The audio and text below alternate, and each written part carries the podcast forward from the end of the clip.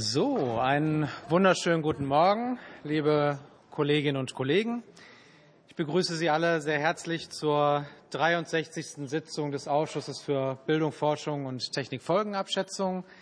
Es ist der erste im neuen Jahr, deshalb wünsche ich auf jeden Fall hier allen Kolleginnen und Kollegen auch noch äh, alles Liebe und Gute für 2024 und auf weiter so gute Zusammenarbeit. Vor Eintritt in die Tagesordnung, ähm, wie üblich, die Geburtstagswünsche. Frau Professor Monika Grütters hatte am 9. Januar Geburtstag. Der ganze Ausschuss gratuliert ihr ganz herzlich nachträglich zum Geburtstag.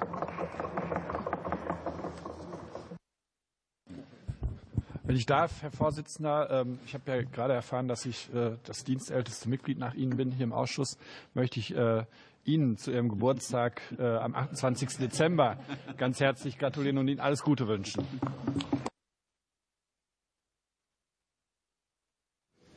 Herzlichen Dank. Und dann vor Eintritt in die Tagesordnung möchte ich wie üblich transparent machen, auf welche Tagesordnungspunkte wir uns für heute verständigt haben, interfraktionell vorsortiert. Wir haben einen Tagesordnungspunkt 5, der wird noch mal vertagt.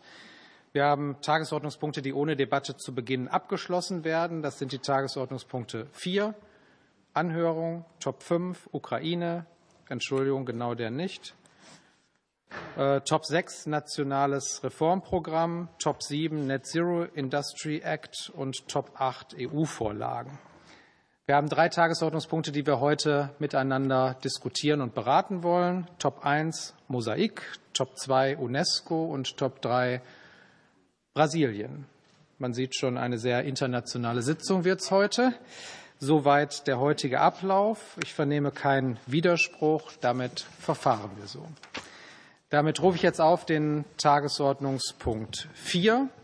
Beschlussfassung zur Durchführung einer öffentlichen Anhörung unseres Ausschusses für Bildung, Forschung und Technik Folgenabschätzung am 21. Februar zum Thema Internationalisierung auf der Basis des Antrags der Fraktionen von SPD, Bündnis 90 Die Grünen und FDP eine interessen- und wertegeleitete Internationalisierung von Wissenschaft und Hochschulbildung auf der Bundestagsdrucksache 20 9312.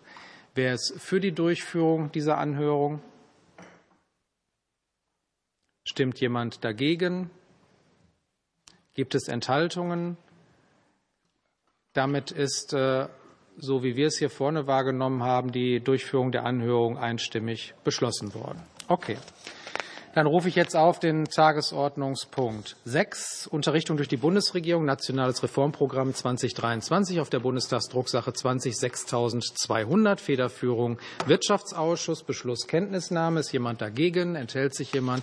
Damit haben wir zur Kenntnis genommen. Top 7, Antrag der Fraktion der CDU-CSU, Net Zero Industry Act zum Motor für den Industriestandort Deutschland machen, effizient, bürokratiearm und technologieoffen, so der Titel des Antrags auf der Bundestagsdrucksache 20 9137, federführend Wirtschaftsausschuss. Wer stimmt für den Antrag? Wer stimmt dagegen? Gibt es Enthaltungen? Damit ist bei Zustimmung der antragstellenden Fraktion und Ablehnung aller anderen Fraktionen im Ausschuss dieser Antrag abgelehnt. Damit kommen wir zum Tagesordnungspunkt 8 a bis d. Hier sind zur Kenntnisnahmen vorgeschlagen. Es handelt sich im Einzelnen um die Vorlage unter 8a Vorschlag für eine Verordnung des Rates zur Änderung der Verordnung 2021 2085 zur Gründung der gemeinsamen Unternehmen im Rahmen von Horizon Europe hinsichtlich des gemeinsamen Unternehmens für Chips auf der Ratsdokumentennummer 6171 22 federführend Wirtschaftsausschuss. Es handelt sich um die Vorlage 8b Vorschlag für eine Empfehlung des Rates für einen Konzeptentwurf zur Koordinierung der Reaktion auf Unionsebene auf Störung kritischer Infrastrukturen von erheblicher grenzüberschreitender Bedeutung auf der Ratsdokumentennummer 12.485-23. Federführend ist der Ausschuss für Inneres und Heimat.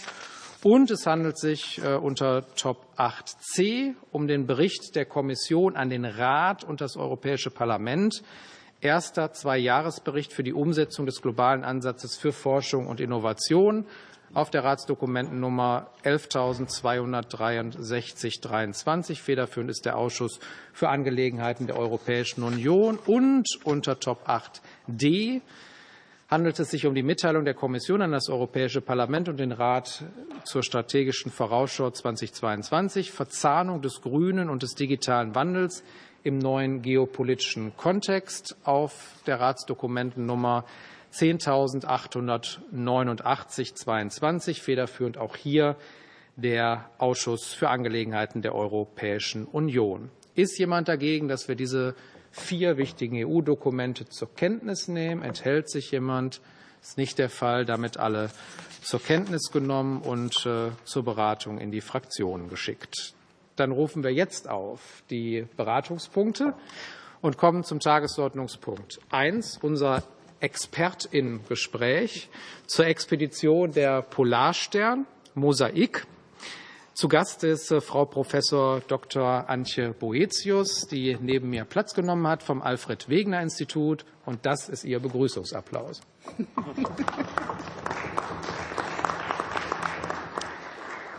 Meine Damen und Herren, liebe Kolleginnen und Kollegen, die Arktis spielt eine sehr bedeutsame Rolle bei der Regulierung des Klimas auf der Erde. Die Arktis ist eine der am stärksten vom Klimawandel betroffenen Regionen der Welt. Das Abschmelzen des arktischen Meereises lässt den Meeresspiegel schneller ansteigen und das Auftauen von Permafrostböden kann dazu führen, dass große Mengen an Treibhausgasen in die Atmosphäre freigesetzt werden. Es ist zur Bewältigung der Klimakrise unabdingbar, das Gesamtsystem der Arktis und seine Veränderungen kontinuierlich und besser zu erforschen. Ein besonderes Beispiel dafür ist die Mosaik-Expedition, die größte Arktis-Expedition aller Zeiten. Das bedeutende Forschungsschiff Polarstern hat hier eine ganz besondere Rolle gespielt. Dazu werden Sie ja weiter ausführen. Eine Delegation des Ausschusses für Bildung, Forschung und Technikfolgenabschätzung hat sich im August 2023 bei einem Besuch der Expedition von der Bedeutung der gewonnenen Forschung und Entwicklungserkenntnisse überzeugen können. Als Bundestag haben wir die Mittel für den Neubau des Forschungsschiffes Polarstern II bewilligt. Und sicherlich wird es jetzt auch in Ihrem Beitrag um die Zukunft dieser wichtigen Forschungsgroßinfrastrukturen gehen. Frau Boetius, Sie haben das Wort und wir freuen uns, dass Sie bei uns sind. Ja, vielen Dank und guten Tag. Ähm, es ist klar, dass die äh, für uns Europäer angeblich entlegenen Polarregionen für unser Leben eine wichtige Rolle spielen. Und ähm, wenn man dort äh, Wissen und Daten haben will, die man braucht, um zu sagen, wie arg wird's denn mit Extremwetter, mit Meeresspiegelanstieg, muss man vor Ort sein können. Und da spielen große Infrastrukturen eine Rolle. Die werden national angeschafft und betrieben. Aber Mosaik ist ein Beispiel dafür, wie wir international zusammenarbeiten. Und darum soll es heute gehen. Es war eine internationale und interdisziplinäre Expedition, die wir als ABI leiten durften, weil auch die Idee dazu zehn Jahre vor der Expedition entstanden ist durch deutsche Atmosphärenforscher, die gesagt haben, ohne Daten über Aerosole, über die Wintertemperaturen haben wir es schwer, die Zukunft ähm, zu simulieren. Und äh, dann ist es endlich soweit gekommen, 2019 bis 2020, leider in großen Teilen überlappen mit der Corona-Pandemie, war das Schiff unterwegs und war ein Zuhause für Hunderte von Menschen, die nur alle paar Monate dann ausgetauscht werden konnten unter großen Auflagen. 20 Nationen haben kofinanziert, 37 Nationalitäten an Bord. Die haben zusammengearbeitet. Und ich möchte kurz ein paar der Ergebnisse vermitteln. Von Bord wurde ja schon berichtet, wie extrem der Winter ist. Ähm, aber dennoch ein extremer Winter, der Forschung schwer macht, auch Infrastrukturen, die nicht dafür gebaut sind, jenseits von minus 20 Grad zu funktionieren. Ähm, hat gezeigt, dass Friedhof Nansen, der 100 Jahre vorher unterwegs war, 10 Grad kältere Temperaturen im Durchschnitt im Winter hatte als wir heute. Das schneller driftende Eis wurde von Bord berichtet und einzelne Beobachtungen. Und jetzt, äh, praktisch drei Jahre später, haben wir eine ganze Reihe von Beobachtungen. Ganz kurz, was haben wir gelernt? Äh, das Meereis hat sich enorm verändert, dadurch, dass es nicht nur weniger, sondern auch dünner geworden ist. Der Wind treibt das Eis und Strömungen können sich auch durch Windeinfluss und Stürme verändern. Das heißt, es ist unvorhersagbarer geworden, was auch die lokalen Communities rund um die Arktis immer wieder sagen. Es ist ja ein Ozean mit Eis drauf, von Kontinenten umschlossen. Da leben Menschen, über vier Millionen. Einige der vielfältigsten, ältesten Völker der Menschen leben dort und sind es gewohnt, verlässliches Meereis zu haben. Haben sie aber nicht mehr. Die Atmosphärenforschung, der Koordinator Markus Rex ist ja Atmosphärenphysiker, ist sehr zufrieden mit den Ergebnissen. Es sind zum ersten Mal eine ganzjährige Zeitreihe entstanden von der Frage, wie das Meer selbst und die Lebewesen darin Aerosole emittieren, die wiederum Katalysatoren für Wolkenbildung sind. Und Wolkenbildung, wo der Schnee fällt, wie der Schnee das Eis schützt, ist eine der wichtigen Fragen, die gelöst werden müssen. Das ganze Thema der Nukleation von Schnee, von Präzipitationen kennen Sie mittlerweile ja wahrscheinlich auch aus Vorschlägen, wie man mit Geoengineering weiterkommen soll. Und äh, wir müssen erst mal verstehen, was macht die Natur da? Wann fällt mehr und weniger Schnee? Und da hat Mosaik tolle, riesige Zeitreihen jetzt äh, zur Verfügung gestellt. Die Biologen, die sind noch kräftig dabei. Das dauert immer länger mit der Bestimmung der Artenvielfalt.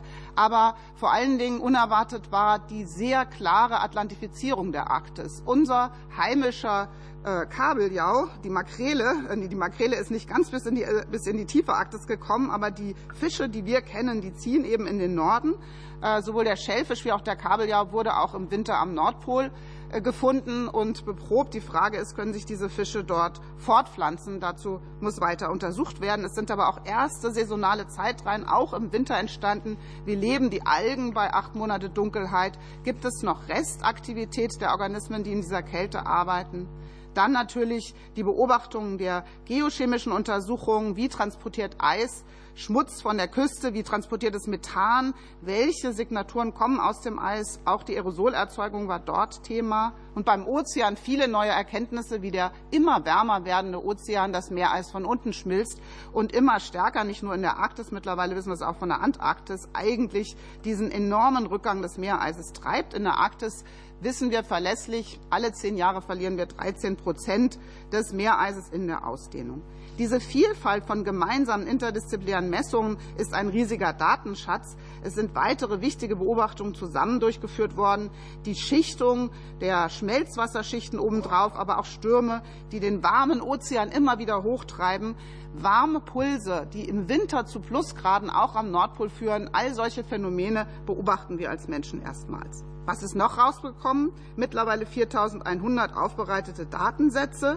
Die Basisdaten sind jetzt für die ganze Welt seit Januar 23 öffentlich. Das haben wir versprochen, dass äh, die Autoren zwar vorlegen dürfen. Es sind mittlerweile 150 Artikel geschrieben äh, und weitere so viele in Arbeit. Die Medienresonanz riesig, weil ein Anlass dieser internationalen Fahrt war ja direkt zu berichten. Und da lohnt es sich auch darüber zu sprechen, was haben wir da geschafft. Es ist die meist vertriebenste, verkaufteste, übersetzteste Dokumentation, was die UFA mit der ARD getan hat. Und hier stoppe ich erstmal. Okay, ganz herzlichen Dank für Ihren Einstieg, ähm, Frau Professor Boetius vom Alfred-Wegener-Institut. Ich würde jetzt die Berichterstatterinnen und Berichterstatterrunde beginnen und dort startet äh, Kollege Dr. Holger Becker für die SPD-Fraktion. Ja, vielen Dank, Herr Vorsitzender. Ähm, sehr geehrte Frau Boetius, liebe Antje, schön, dass du da bist. Ähm, ich habe drei Fragen. Ähm, das erste ist, welche Lehre sollte denn die Politik aus den Ergebnissen dieser Expedition und den daraus resultierenden Studien ziehen? Also klar, Klima- und Umweltpolitik ist einer der Punkte, aber gibt es im Bereich Forschungspolitik oder sowas auch Dinge, äh, die wir uns als Politiker und Politikerinnen so ans Revers heften sollen? Äh, zweite Frage. Welche Perspektiven oder Herausforderungen gibt es in der Arktisforschung ähm, mit Blick auf die veränderten geostrategischen Situationen, also Stichwort Permafrostforschung beispielsweise? Und der dritte Punkt. Deutschland hat ja schon eine führende Rolle in der Arktisforschung. Ähm, was können wir denn hier in diesem Hause dazu beitragen, dass es äh, dabei bleibt? Also vielleicht auch jenseits einer reinen Finanzierung von Polarstern 2. zu der Frage, was lernen wir? Natürlich sind die Daten, die wir erhoben haben, gehen in die internationalen Klimamodelle ein und helfen, unsere Vorhersagen zu verbessern. Wir müssen an die Extremwettervorhersagen rankommen. Wenn man jetzt wieder sieht, Jetstream-Veränderungen, Riesenkälteeinbruch in Amerika, solche Dinge, da wollen wir ran. Und da spielt das Eis und der Schnee eine Riesenrolle. Aber wichtig ist vielleicht auch zu überlegen, wie geht es in diesen Zeiten eben mit internationaler Forschung, internationaler Kooperation. Und da möchte ich noch mal betonen, dass als Mosaik losgegangen ist, waren wir noch in einer anderen Welt. Die Expedition war gemeinsam auch mit russischen Forschenden, mit russischer Infrastruktur. Und wir müssen ehrlich sagen, ohne die hätten wir die Expedition auch so nicht durchführen können, weil äh, russische Eisbrecher haben geholfen, Leute auszutauschen. Wir schauen da jetzt natürlich hin, ähm, sowohl was den Zugriff auch Chinas auf Daten und äh, Publikationen und auch die russische äh, praktisch unterbrochene Zusammenarbeit angeht. In der Wissenschaft halten auf ganz niederer Schwelle in der direkten Zusammenarbeit der Menschen die Brücken prima. Es gibt keine Ausnutzung des Wissens, das geteilt wird. Im Gegenteil, das, was veröffentlicht wird, ist international, ist abgestimmt und die Kollegen, die Menschen, die sich kennen, arbeiten dort gut zusammen. Und diese Idee einer Brücke, die die Wissenschaft sowie zum Teil auch die Kunst und der Sport sein kann, die ist uns allen wichtig. Und da haben wir in Deutschland immer noch an Positionen zu arbeiten. Äh, unsere Rolle, die natürlich geprägt ist von starker Infrastruktur und exzellenter Wissenschaft und Verlässlichkeit, wofür zum Beispiel ich im letzten Jahr auch bei äh, Präsident Macron direkt für die Welt, der Zustand der Polarregion, direkt ihm eine Botschaft übergeben konnte. Da war Deutschland gefragt, weil wir das können.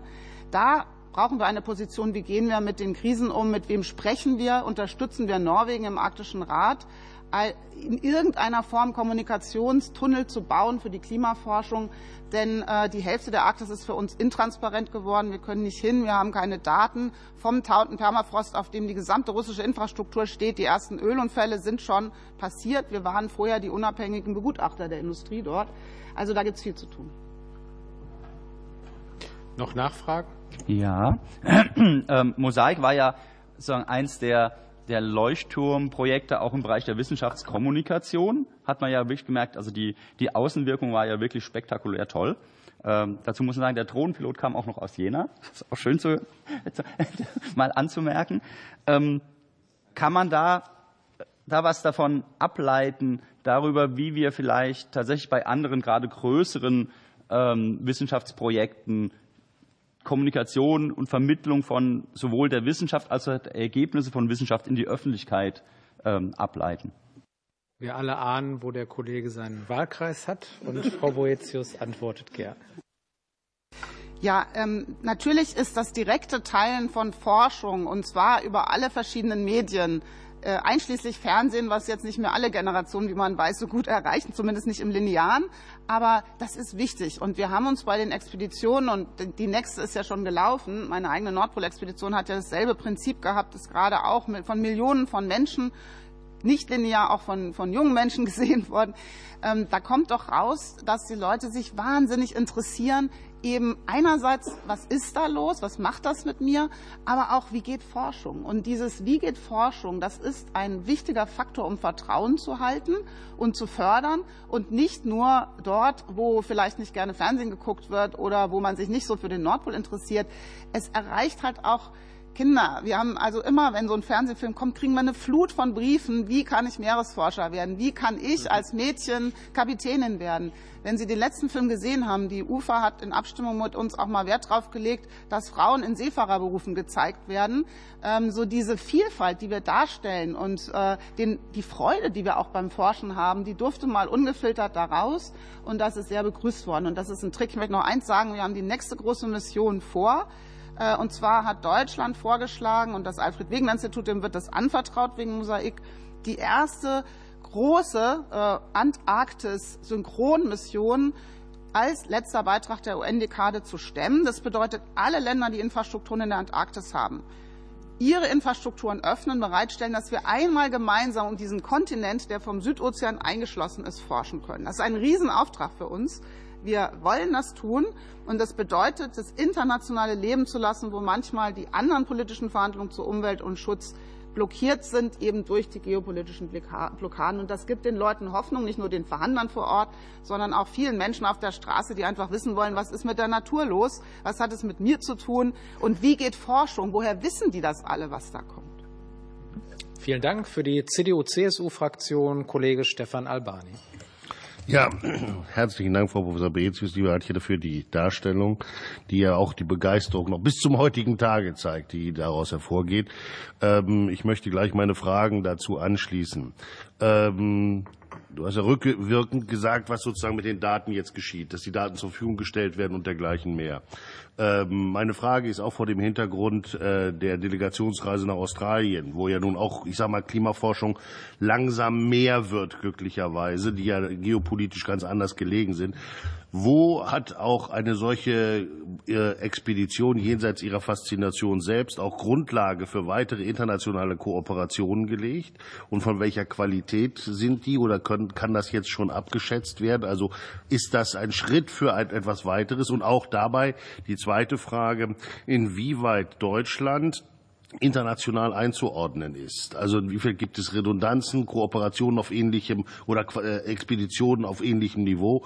Wo sind wir da eingestellt? Dass wir dafür geschätzt werden, ist ja das eine, aber das andere ist, wo schätzen wir uns selber an der Stelle ein?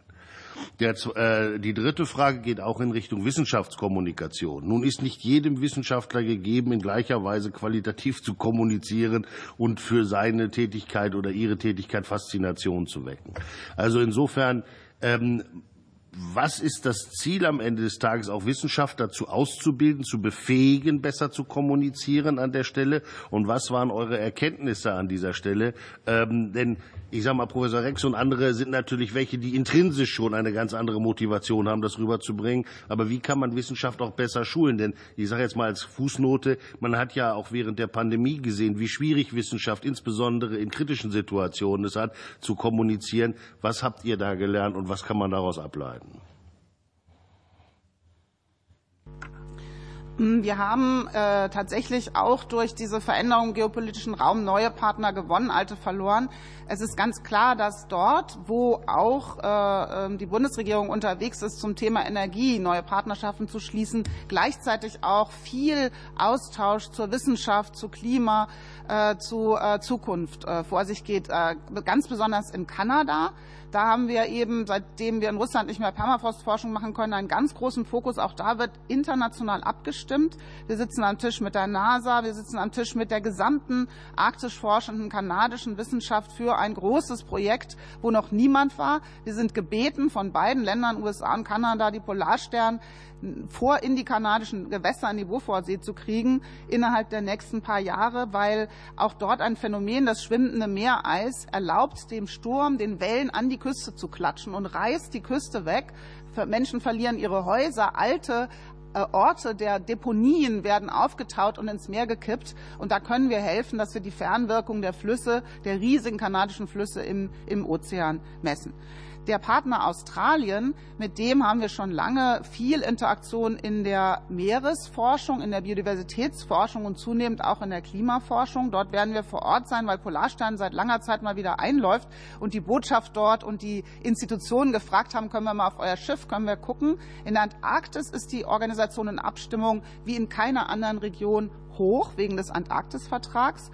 Alle Länder, die Infrastruktur haben, haben sich die Antarktis, sieht so aus wie, wie ein Kuchen, den man sich aufgeteilt hat in Sektoren. Und es gibt jährliche Konferenzen der Wissenschaft und der Infrastrukturbetreiber und auch der umweltschützenden Behörden. Wer ist wo? Was wird da gesehen? Wird alles geteilt? Einmal pro Jahr kommen alle zusammen. Ein riesiger Aufwand. Aber ich wünschte, es gäbe andere Regionen, die unter diesem Veränderungsdruck stehen, wo so hingeschaut wird. Da wird nichts verschwendet, weil wir so immer noch im Vergleich, ist ein riesiger Kontinent. Ich komme gerade zurück von der Antarktis und kann nur sagen, da guckt die Welt jetzt hin, weil das Meereis nicht so gleichmäßig abgeschwollen ist wie in der Arktis, sondern auf einen Rutsch in den letzten zwei Jahren gebrochen. Die antarktische Halbinsel, als wir da waren, hatte eine Hitzewelle. Es gab kein Meereis mehr. Wir hatten hier in der Antarktis neun bis zwölf Grad, während hier alle gebibbert haben. 20 äh, Grad Unterschied zwischen Antarktis und Deutschland. Also irre Sachen und man muss zu dem Leben hinschauen. Und mit Australien haben wir einen ganz starken Partner, werden dort abstimmen, wie wir zusammen eben auch die naturschutzbasierende Grundlagenforschung, wie kann man überhaupt Wale, Pinguine mit ihrer riesigen ozeanischen Wanderung, wie kann man die überhaupt schützen? Wie geht sowas? Ne? Das müssen wir Menschen uns fragen und da wollen wir mit Australien ganz stark vorankommen. Kommunikation. Wissen Sie, klar, es ist nicht jedem Wissenschaftler gegeben, einfach so zu sprechen und sich zu trauen, sich wohin zu stellen. Aber wenn man Wissenschaftlerinnen und Wissenschaftler beobachtet, wie sie brennen für ihr eigenes Forschungsgebiet, wie Forschung eben geht, im Labor, bei den großen Elektronenbeschleunigern, im All, unter Wasser, dieser Moment der Entdeckung, das ist doch immer noch das Schönste, was wir Menschen haben und was uns zusammenhält. Es gibt so viel zu entdecken und es ist nicht alles nur da draußen Zerstörung und Trauer. Ich sag mal eins, in der Antarktis hatten wir in zehn Tagen 400 Wahlbegegnungen. Wir wissen heute auch aus anderen Regionen wie dem Mittelmeer, diese fast 100 Jahre Vernichtung, aber dann gefolgt von jetzt gut 50 Jahre, 60 Jahre Schutz, es wirkt, es geht langsam, aber sie kommen zurück. Und das macht was mit uns, diese Bilder zu teilen. Und das müssen wir hinkriegen. Die Leute sollen uns zusehen bei der Forschung und daran Freude haben, was wir entdecken können von diesem einen Planet, den wir haben. Vielen Dank. Für die Fraktion Bündnis 90 Die Grünen, Kollegin Laura Kraft. Ja, vielen Dank. Ja, ich fand jetzt Ihren letzten Satz eigentlich, ups, oh Gott, sehr, ähm, Moment, sorry. Ja, ähm, eigentlich ja, ganz, ganz wunderbar. Ähm, sie haben ja auch beschrieben, wie, wie Kinder auch so reagieren, wenn sie die Forschung äh, mitverfolgen können, zum Beispiel im Fernsehen und ihnen dann auch Briefe schreiben und selber dann auch so ein Entdeckergeist da ja auch nochmal äh, spielt. Und das finde ich ist eigentlich so eine schöne Perspektive, weil ähm, es geht ja letzten Endes auch um die Zukunft. Und ich fand Ihr Statement gerade sehr gut, dass Sie sagen, ähm, die Menschen sollen uns bei der Forschung zuschauen können. Ich finde das richtig, aber die Menschen müssen auch hingucken. Und äh, ich finde das immer toll, wenn man im Gespräch Gespräch mit Wissenschaftlerinnen ist, ähm, zu sehen, dass ja alle für ihren Bereich total brennen und ähm, ich glaube, wir haben aber gar kein Erkenntnisproblem, denn alles das, was Sie jetzt auch gesagt haben, auch mit den äh, Daten, ähm, was der Klimawandel auch bedeutet, was das auch für die betreffenden Regionen bedeutet, ähm, da haben wir natürlich einen riesengroßen Auftrag als Gesellschaft dann entsprechend auch zu handeln. Und ich glaube, das ist auch frustrierend für Wissenschaftlerinnen, wenn sie immer so die Cassandra-Rufe ähm, quasi in, in so einen Echoraum irgendwie geben müssen. Wir waren ja als Ausschuss ähm, selber auch in Spitzbergen und das war einfach so beeindruckend und ich glaube, das hat ähm, ihr alle Kolleginnen und Kollegen geprägt, die auch da mit dabei sein durften. Ähm, Sie haben eben gerade den Arktisvertrag, Antarktisvertrag angesprochen und dass Sie da auch zusammenkommen und ähm, wirklich regelmäßig besprechen, was ist da genau los und das sehr detailliert man, auch wenn es aufwendig ist. Ähm, Sie haben gerade gesagt, es kann ja auch vorbildhaft sein für andere Regionen und das ist ja so. In der Welt gibt es ja verschiedenste Regionen, die sehr stark vom Klimawandel betroffen sein würden. Was kann da eine Perspektive sein? Und dann hätte ich noch die Frage, wie können wir denn dafür sorgen, dass ähm, wir ja, so exzellent, wie wir in dem Bereich in Deutschland sind, bei der Polar- und Meeresforschung, da aber vielleicht noch vorangehen können und wie das auch mindestens so bleibt oder noch besser wird. Frau Boetius. Ja, ich fange mal mit dem Letzteren an. Was, was fehlt uns noch? Äh, es ist ja ganz klar, dass sich die Forschung gerade in extremen Lebensräumen vor allen Dingen äh, durch äh, Robotik, aber natürlich auch durch allen digitalen Prozesse, die, die Fähigkeit mit künstlicher Intelligenz riesige Datensätze zu sortieren, durch Flöhen mitzulernen und auch die Daten von uns Menschen zu verknüpfen mit naturwissenschaftlichen Daten. Das ist ein Auftrag für die Forschung ohnegleichen, aber natürlich auch für die Industrie. Das ist ja im Grunde dasselbe Prinzip. Es ist eine große Transformation und wir müssen es schaffen, da mitzuhalten. Weil die Welt, die Arbeitsteilung kann nicht so sein, der eine hat ein Schiff und der andere hat die KI. Das geht nicht, sondern es ist ein, eine wirklich transformative Zeit. Ich bin sehr dankbar, dass wir mit unserem Schiff auch da viel Kooperation mit NASA haben, aber auch mit ESA zunehmend. Da wird es äh, einen Fokus geben auf Polarforschung, auf den ich mich freue in den nächsten Jahren. Aber wir müssen es immer schaffen, mit den Möglichkeiten der Wissenschaft mitzuwachsen. Und da haben wir auch, wie die Wirtschaft, äh, ist die Frage, wo kommen denn da die Fachkräfte her? Wo kommen denn die neue Generation her, die in ihrem Studium alles das jetzt meistert? Das Grundlagenwissen, aber auch das Interesse für Mathematik, Technik, das ist für uns eine Herausforderung. Geht aber anderen Forschungsbereichen auch so. Wir wollen es aber schaffen und wir sind so dankbar für die nächste, für die Polarstern 2, die eben gebaut sein wird, um als kräftiger, starker Eisbrecher auch Robotik unter Wasser in einzigartiger Weise durchführen zu können. Das wird neu sein und damit können wir in andere Regionen, andere Beiträge der Welt geben und die dann wieder mit uns zusammenarbeiten. Äh, da, da können wir vielleicht hoffentlich wieder was aufholen. Ähm, Sie haben auch gefragt, was lernen wir daraus noch, wo es um direkte Umsetzung geht. Ich möchte noch mal betonen, dass die Frage des Schutzes was für eine Position hat Deutschland A in der Unterfütterung durch wissenschaftliches Wissen von Vorschlägen zu Naturschutz in den eigenen Gewässern wie auch weiter draußen. Wie machen wir das und wer sind da unsere Partner? Da haben wir natürlich den europäischen Rahmen auszufüllen. Da gibt es noch viel zu tun. Viele Auflagen müssen wir eigentlich selber umsetzen und noch viel mehr Forschung bereitstellen. Wir haben aber auch die Verhandlungsprozesse, die uns gelingen muss. Es ist klar, dass die Meere nicht nur durch Überfischung und illegale Fischerei weiter leiden, sie leiden auch durch exzessive Nährstoffeinleitungen aus einer immer noch nicht nachhaltigen Landwirtschaft. Und ähm, diese Konflikte, die natürlich jetzt auch auf der Straße sind, ich meine, ich bin ja echt dankbar, dass wir über Arktis reden können, wenn auch anderswo äh, Feuer brennen und Sie dazuhören mögen oder Fragen haben zu Polarregionen, wenn wir hier eigentlich wirklich was auch hinkriegen müssen. Und wir müssen es schaffen, dass die Meere nicht nur als diese fernen Randbereiche der Erde gesehen werden, sondern als das, was das Leben auf der Erde überhaupt erst möglich gemacht hat. Und so müssen unsere Prozesse laufen. Da gibt es viel zu tun. Ein Erkenntnisproblem haben wir nicht für das, was es zu tun gibt. Und das ist, was zu tun gibt. Aber bitte verstehen Sie, dass die Frage, ob wir zu Ende des Jahrhunderts ein Meter Meeresspiegelanstieg oder zwei oder fünf haben, da geht es um unsere Planung von Infrastruktur der nächsten Dekaden. Wenn wir da Fehler machen, wenn wir das unterschätzen, was da kommt, wenn wir nicht das Risiko mit einer gewissen Hang vorsichtig zu sein einschätzen, dann fehlplanen wir, dann kosten wir unfassbar viele Steuergelder und ähm, das wird nicht gut ausgehen. Und ein Teil der Klima- und Natur- und Umweltforschung, da geht es wirklich nur noch um Risiken abhalten von der Bevölkerung. Das darf nicht verwechselt werden. Ähm, das ist auch Erkenntnisgewinn, auch Grundlagenforschung.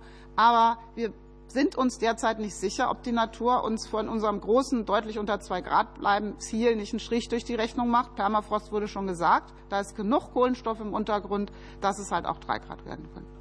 Und da müssen wir uns darauf vorbereiten. Deswegen, nein, es reicht nicht. Es reicht nicht an Erkenntnis. Die Antarktis ist eine Datenwüste. In der Arktis müssen wir wirklich zusammenarbeiten. Vielen Dank. Für die FDP-Fraktion Kollege Dr. Stefan Seiter. Ja, vielen Dank, Herr Vorsitzender, und auch vielen Dank, Frau Bötzes, für die Ausführungen und äh, vielleicht ein kleiner Werbeblock zu Beginn. Äh, die Berichterstattung über Ihre Expedition im letzten Sommer kann man nur wärmstens ans Herzen legen. Ähm, das ist etwas, was man im Familienkreis anschauen kann. Äh, und man sieht die von Ihnen angesprochene Begeisterung äh, der Wissenschaftler. Man sieht aber auch, wie die ganze wissenschaftliche Expedition unterstützt wird durch das Team äh, von dem ersten Offizier, vom Kapitän. Und man merkt, wie da verschiedene Menschen aus verschiedenen verschiedenen Hintergründen zusammenarbeiten. Und ähm, wir haben das ja auch beobachtet bei der äh, Delegationsreise letzten Sommer. Und äh, da erinnere ich mich immer noch an dieses, äh, war zwar nicht auf der Polarstern, aber wir haben dann doch mal angeln sollen. Und äh, dann wurde ein äh, atlantischer Kabeljau äh, herausgezogen. Und das war beeindruckend, der doch eine deutlich größeren Umfang, äh, Mund und so weiter hat, Maul hat, wie im Vergleich der arktische. Und Sie haben es auch angesprochen, die Atlantifizierung. Und könnten Sie uns äh, vielleicht da noch ein paar Worte dazu sagen, weil äh, wir müssen doch den Menschen das nahebringen, welches die Konsequenzen sind in so entfernten Räumen. Weil man kann es im Fernsehen anschauen, aber so richtig bewusst, welche Konsequenzen auch für uns hier entstehen können und welche politischen Konsequenzen wir dann daraus ableiten sollen, das kann man ja nur, wenn man diesen Prozess, denke ich, besser versteht. Vielen Dank. Ja, diese, diese Frage ist nicht vielleicht auch was Tolles daran. Äh, gerade der Kabeljau, der wurde ja erstmal bei seinem Wandern nach Spitzbergen und nach Grönland, äh, da, das wurde als Geschenk eingeschätzt. Und dann hieß es auch, ja, erst kommt der Kabeljau, den fangen wir dann, dann äh, können wir Wein anbauen in Tromsø. Und solche Fantasien waren schon eine ganze Weile da. Jetzt haben wir ja auch in der Arktis zunehmend Konferenzen. Übrigens wird Deutschland ähm, äh, die Arctic Circle Konferenz ausrichten, wo ähm, eben wirklich mittlerweile alle zusammenkommen. Es gibt eine Vereinigung Bürgermeister arktischer Städte, die zusammenkommt. Und äh, dieses Zusammen, was in der arktischen Region da ist, das hat immer noch eine gewisse Hoffnung, dass Teile der Veränderungen begleitet werden können und auch zu, ähm, zu Chancen und zu Hoffnungen führen. Der Tourismus wächst ohnegleichen. Leider äh, gibt es da auch eine dunkle Seite. Der, das heißt Last Chance Tourismus und ist ein Renner äh, wo Leute ähm, Kreuzfahrten buchen. Sorry, das ist so. Ich hab, war gerade selber, habe mir das angeguckt in der Antarktis. Der Hammer. Da fahren Leute, weil sie sagen, okay, zum letzten Mal ein Pinguin, zum letzten Mal ein Eisbär. Also da wird einem anders. Aber es gibt diese Erzählungen von uns Menschen. Hoffnung ist da. Das Problem ist aber, dass wir warnen müssen, weil alle Fische, die wir gerne essen, haben ein empfindliches Stadium, das sind die Eier und die Larven. Da hat unser Forscher Hans-Otto Pörtner, der jetzt kurz vom Ruhestand ist, der auch der Leiter des IPCC-Büros Deutschlands war, immer wieder darauf hingewiesen, manche Organismen haben Temperaturschwellen, über die sie in manchen Stadien nicht weg können. Und auch wenn mal ein Nahrungsnetz sich verschiebt, Fische sind mobil, die können mal wohin schwimmen, wo das kühler ist, das Wasser aber nicht ihre Eier und Larven, die sind Teil des Planktons. Und das zu verstehen, es ist furchtbar schwer, bei den Eiern und Larven von Fischen, die sehen alle gleich aus wie bei anderen Lebewesen, zu sagen, was ist das jetzt eigentlich? Überlebt das da oben? Oder ist es eine Flamme, die dann erlöscht? Da wird ein Business aufgebaut, der gleich wieder zerschellt. Ähm, da braucht wir, brauchen wir Biologie. So sind Teile unserer Verhandlungen, schaffen wir so eine weltweite Durchsequenzierung der Gewässerteile laufen schon. Äh, Frankreich hat ein großes Küstenprojekt aufgesetzt. Wir wollen es in der Antarktis hinbekommen. In der Arktis sind wir dabei, um zu verstehen, wie dieses Umziehen der Lebewesen geht. Was wir aus Mosaik gelernt haben, der Frühjahr fängt, das Frühjahr fängt früher an, der Herbst endet später, bedeutet, dass diese fein abgestimmten Lebewesen, die sich, die alle vielleicht so ein paar Wochen haben, wo sie sich treffen, wo sie sich vermehren, wo sie sich vollstopfen mit Nahrung für den Winter, wo kein Licht ist und keine Pflanzen, wenn das verschoben wird, dann kann das Nahrungsnetz als Ganzes zusammenbrechen. Und da sind wir aber leider noch ziemlich am Anfang, weil es so schwer ist, diese Untersuchung umfanglich durchzuführen. Ja, äh, vielen Dank äh, für die Antwort. Und äh, wir haben ja noch nur eine Nachfragerunde. Aber was sehen Sie jetzt als wirklich zentrale Herausforderungen für Sie als Wissenschaftlerin an, ähm, um weitere Expeditionen zu machen? Das eine ist ja die Infrastruktur und die Ressourcen. Ähm, das andere war die geopolitische Situation. Aber wenn Sie uns da vielleicht auch noch ein paar Worte dazu mehr sagen können.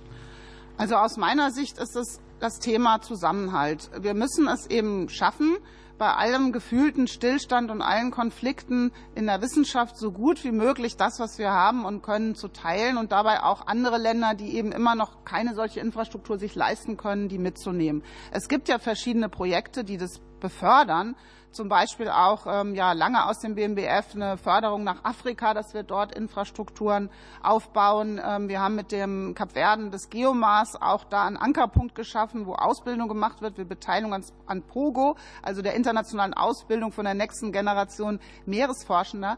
Und unterschätzen Sie das nicht. Ich selber beschäftige mich sehr mit dem Indopazifik jetzt auch gerade, also bis runter Australien, Antarktis. Nachher gehe ich nach Paris, wo wir in der Botschaft einen Workshop mit Frankreich machen. Was haben wir da zusammen zu tun? Ähm, da geht es ums Thema Tiefseebergbau, da geht es ums Thema Zusammenarbeit. Eine riesige Region des Pazifiks wie Cook in Islands haben einen einzigen promovierten Meeresforscher und haben die größten, das größte Meeresschutzgebiet der Welt. Die brauchen natürlich von uns Zusammenarbeit, Infrastruktur vor Ort. Australien hat ihnen ein Schiff gebaut, um ein bisschen illegale Fischerei zu überwachen. Aber das, die Region ist so groß, dass wenn das Küstenschutzschiff in die eine Richtung fährt, in der anderen Richtung schon wieder ähm, zugegriffen wird. Und zu begreifen, dass die Ozeane ihren Schutz brauchen, dass sie eine Polizei brauchen, das ist leider so hart. Ähm, und das, da trägt die Wissenschaft bei, da trägt die Kommunikation bei, aber da muss die Politik auch helfen zu sagen, nur weil wir nur eine kleine Nordsee- und Ostseeküste haben, heißt es nicht, dass wir nur dort sein können. Wir haben einen Teil des der Weltforschung tragen wir historisch, aber auch, da haben wir eine Riesenaufgabe, da können wir was zurückgeben und das sollten wir tun. Und die Menschen, die bei uns ausgebildet werden, sind dann die Botschafter. Das heißt also, Leute holen, bei uns ausbilden, mitnehmen und ähm, helfen, dass andere Länder hinschauen können und unabhängig ihre Meinung bilden können über den Zustand und wie die Lösungen laufen. Das ist unser großer Auftrag. Danke. Dann würde ich jetzt dran nehmen für die AfD-Fraktion äh, Dr. Michael Kaufmann. Vielen Dank, Herr Vorsitzender. Äh, sehr geehrte Frau Boetius. Äh, unsere Delegationsreise äh, letztes Jahr war natürlich ganz und gar kein Last-Chance-Tourismus, sondern diente ausschließlich der seriösen politischen Information. Und insofern habe ich mich auch äh, sehr gefreut, dass Sie uns letztes Jahr so überzeugend die tollen Ergebnisse vorgestellt haben. Das war wirklich sehr beeindruckend und äh, das, ich konnte mich davon überzeugen, dass da wirklich wertvolle Forschungsergebnisse äh, gewonnen werden auf Ihrem Schiff und auf den anderen äh, Stationen des AWI. Ich habe dort mit mehreren Vertretern des Alfred Wegener Instituts gesprochen und habe auch gefragt, wie, ob denn das AWI kommerzielle Forschung betreibt in, in wie zum Beispiel Kooperation mit Industrie oder auch kommerzielle Aufträge. Sie haben gerade schon gesagt, es gibt Gutachteraufträge von der Industrie. Die Vertreter, mit denen ich gesprochen habe, die haben das aber rundheraus abgelehnt und gesagt, man betreibe dort die reine Wissenschaft, die allen zur Verfügung stehen solle. Mir als Ingenieurwissenschaftler ist diese Einstellung fremd. Als Ingenieur fragt man immer zuerst, was bringt das? Wie viel kann ich damit verdienen? Und deswegen auch meine erste Frage, wie sehen Sie denn die, die, die, das, wie werden sich denn kommerzielle Aufträge für, im, im Bereich des AWI weiterentwickeln? Sind Sie dafür offen? Wird, gibt es da Interesse und welche welche Perspektiven sehen Sie da? Das wäre meine erste Frage. Frau Professor Boetius. Ja, ähm, das stimmt. Also ich habe vorhin gesagt, Kinder schreiben Briefe. Wie wird man Meeresbiologe? Die fragen auch immer, und wie viel verdient man da? Also nicht nur die Ingenieure hätten gern ein gutes Auskommen, auch die Meeresbiologen. Aber, ähm, das ist äh, so, dass wir am Alfred-Wegener-Institut uns auf äh, Bereiche der Blue Economy äh, konzentrieren. Und zwar vorrangig ist es die Aquakultur, nachhaltige Aquakultur, wo wir tatsächlich ähm, also Forschung mit und für ähm, andere äh, Auftraggeber, oft äh, Small and Medium Enterprises durchführen. Wir versuchen auch in dem wachsenden Bereich des äh, Verständnisses rund um die Rückholung von Kohlenstoff aus der Atmosphäre durch marine Lebewesen. Ähm, da haben wir eine junge Professorin gewinnen können, dank des Helmholtz Frauenförderungsprogramms, die sich zum Auftrag gemacht hat, zu verstehen, wie Makroalgen äh, a. das Meerwasser sauberer machen, von Nährstoffen be befreien, Materialien, die Plastikersatz darstellen, produzieren und auch Kohlenstoff binden können. Also in den Bereichen Blue Economy läuft viel. Was wir am ABI vollständig aufgegeben haben, ist Zuarbeit durch Kartierung für die Gas- und Ölindustrie. Das ist, haben meine Vorgänger haben wir noch ein bisschen was davon gehabt, aber das haben wir aufgehört. Das heißt also, wir haben ein, uns ein Profil, eine Mission gegeben, sehr wohl die Bereiche der nachhaltigen Ozeanwirtschaft, die vor uns liegen, ähm, zu unterstützen, dort auch Ausgründungen zu haben. Wir haben zum Beispiel Elise als Ausgründung, eine Firma, die äh, Software und äh, Bionikprodukte macht, zum Beispiel geholfen hat, auch ähm, Auto ähm, nachhaltiger bauen zu lassen, weil leichte Leichtbauweise hilft, Energie zu sparen, indem man sich Formen der Natur abschaut, Diatomeen zum Beispiel. Also es ist schon eine ganze Reihe. Klar aber, dass ein Polar- und Meeresforschungsinstitut im Bereich Technologietransfer, Zusammenarbeit mit Industrie weniger bieten kann als jetzt ein KIT oder Forschungszentrum Jülich oder Darmstadt. Aber was wir tun können, tun wir. Und wir merken, dass die neuen Generationen Doktoranden auch oft so Ideen haben. Kann man nicht auch in der kommenden Welle des Naturschutzes durch Beratung, durch Bereitstellung von Wissen, transformativem Wissen, kann man dort nicht vielleicht zukünftig auch selbstständiges Einkommen generieren? Das heißt also, ich denke schon, dass wir mit unseren vielen Doktoranden auch solche künftigen Berater in Unternehmen ausbilden. So stellen wir uns die Wertschöpfungskette vor. Vielen Dank, das äh, ist überzeugend. Äh, noch eine kurze Frage. Äh, wie, Ganz kurz geht's. Wie, wie sehen Sie denn die wie, welche Perspektiven ergeben sich denn in der Zusammenarbeit mit Russland zukünftig?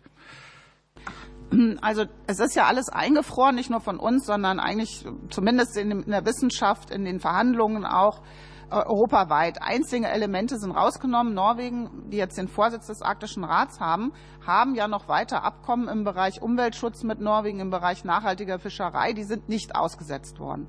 Meine Gespräche mit der norwegischen Politik haben mir gezeigt, dass ein Versuch unternommen wird, zu überlegen, ob es einen Weg gibt, eine sogenannte pragmatische Lösung zu finden, dass die Bereiche Klima, Umweltschutz, die nicht politischen Bereiche, dass dort äh, hingeschaut werden kann, wieder zusammengearbeitet werden kann. Ist aber sehr schwierig. Viele Länder lehnen das ab und ähm, haben das möchten nicht in, in endlose Diskussionen verwickelt werden oder missbraucht werden, indem sozusagen versucht wird, so Teilaspekte der Zusammenarbeit nur zu halten und andere nicht ansprechen zu dürfen. Wie das ausgeht, wissen wir nicht, aber äh, wir versuchen zumindest dafür zu werben, dass in dem Bereich Daten teilen und im Bereich Erkenntnisse teilen es eine niederschwellige Zusammenarbeit geht, denn es ist wirklich bedrohlich, was in Sibirien besonders los ist. Waldbrände und so weiter. Ich muss Ihnen ja nicht nochmal alles aufzählen.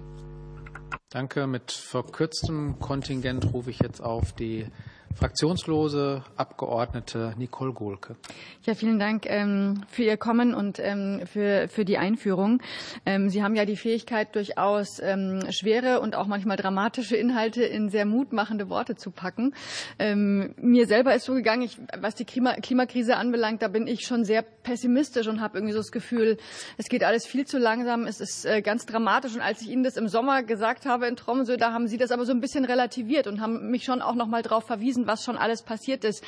Ähm, also vielleicht können Sie das einfach noch mal in Worte fassen. Wie dramatisch ist es wirklich und was, welche Rolle spielt jetzt der Faktor Zeit für uns in der Politik? Ja, also was, was müsste jetzt sozusagen ganz schnell passieren? Und eine Frage habe ich noch ähm, zu dem Schiff, also zu dem neuen Schiff. Ähm, die, ähm, die Führung war ja durchaus eindrucksvoll. Man hat aber schon so ein bisschen den Eindruck bekommen, dass es sich durchaus auch um ein Schiff älteren Semesters äh, handelt. Und ähm, wenn Sie jetzt sozusagen an Ihre Missionen denken, was sind so die Haupterwartungen auch oder an ein neues Schiff? Was äh, wird sich da verbessern? Verbessern? Und können Sie vielleicht noch mal zwei, drei Sätze sagen, wie sich da auch die Abläufe einfach verbessern werden für Sie als Wissenschaftlerin? Ja, also bei dem äh, vor der Klimakonferenz hatten wir eben ein polares Forum in Paris im Rahmen des Friedensforums Paris und dort sind äh, aus allen möglichen Ländern der Erde nicht nur Staatsoberhäupter, sondern auch Wissenschaftlerinnen und Wissenschaftler zusammengekommen, um alles über das Eis zusammenzutragen. Nicht nur das, die antarktische und arktische Meereis und, äh, und Eismassen, sondern vor allen Dingen auch Zustand der ähm, Berggletscher.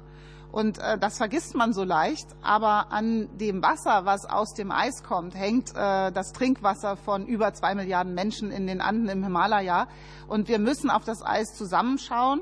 Die Schmelzraten haben sich in den letzten paar immer wärmer werdenden Jahren vervielfacht. Und das Problem ist eben, dass es dafür nicht eine einfache Lösung geben wird. Die, so viele, auch der Freunde und Förderer von Polarregionen, äh, ich komme gerade auch von, von Gesprächen mit Großphilanthropen aus dem Ausland, die wünschen sich so sehr, es gäbe einen Schalter, den man umlegen kann, mit Geld kaufen kann, dass das nicht passiert, dass nicht so viele Menschen vertrieben werden. Aber es gibt so einen Schalter nicht. Es gibt nur die Energiewende als hauptsächliche Lösung es gibt natürlich den Riesendruck da draußen, mit Geoengineering noch irgendwas zu tun, um einen anderen Weg zu nehmen. Da müssen wir hinschauen. Also wir haben uns in unserer Forschung, die wir gerade schreiben, im neuen Helmholtz-Programm gesagt, auch wenn ökonomische Gründe dagegen sprechen, in irgendeiner Form, anstatt nicht CO2 zu emittieren, sondern es wieder einzufangen, das ist ökonomisch so sinnlos. Aber wir dürfen nicht, nicht hinschauen. Wir müssen hinschauen, verstehen, was für Eingriffe, Zugriffe der Menschen könnte aus anderen Ländern kommen und könnte unterstützt werden, auch von Privatunternehmern. Es gibt viele Ideen dazu und die sind teilweise gefährlich auch für uns. Das ist ein Riesenthema und das muss man eben sagen, soweit denken wir schon. Harte Eingriffe in die Art und Weise, wie die Erde funktioniert, um das Schlimmste zu verhindern, kein Trinkwasser mehr für viele Menschen. Übrigens hat auch Deutschland nicht so viel Grundwasser. Drei heiße Sommer und dann ähm, haben die Landwirte nochmal einen anderen Grund, mit Traktoren auf der Straße zu stehen. Das äh, zur, zur Hoffnung. Es geht ja überall was. Es geht überall was los. Äh, ich bin bitter enttäuscht auch von der unglücklichen Vermengung von Klimaschutzinvestitionen und äh, Urteilen, die vielleicht ihr Recht haben, aber die den Menschen ein furchtbares Signal geben da draußen. Dass am Klimaschutz jetzt gespart werden muss, ist hart zu verknusen für die Kommunikation, für alles, was da reingegangen ist. Aber wenn man schaut, wie andere Länder zupacken, dann gibt das wieder ein bisschen Hoffnung. Ähm, in Indien, ähm, in China sind Wachstumsraten der regenerativen Energieindustrie, die sind, machen einen fassungslos. Da entsteht Hoffnung. Und ähm, ich denke, dass es nicht so ausgeht, wie wir uns das wünschen, aber dass es keinen anderen Weg gibt, als genau das zu tun, was wir uns alle vorgenommen haben, international weltweit, ein Ende der fossilen äh, Energien. Vielen Dank.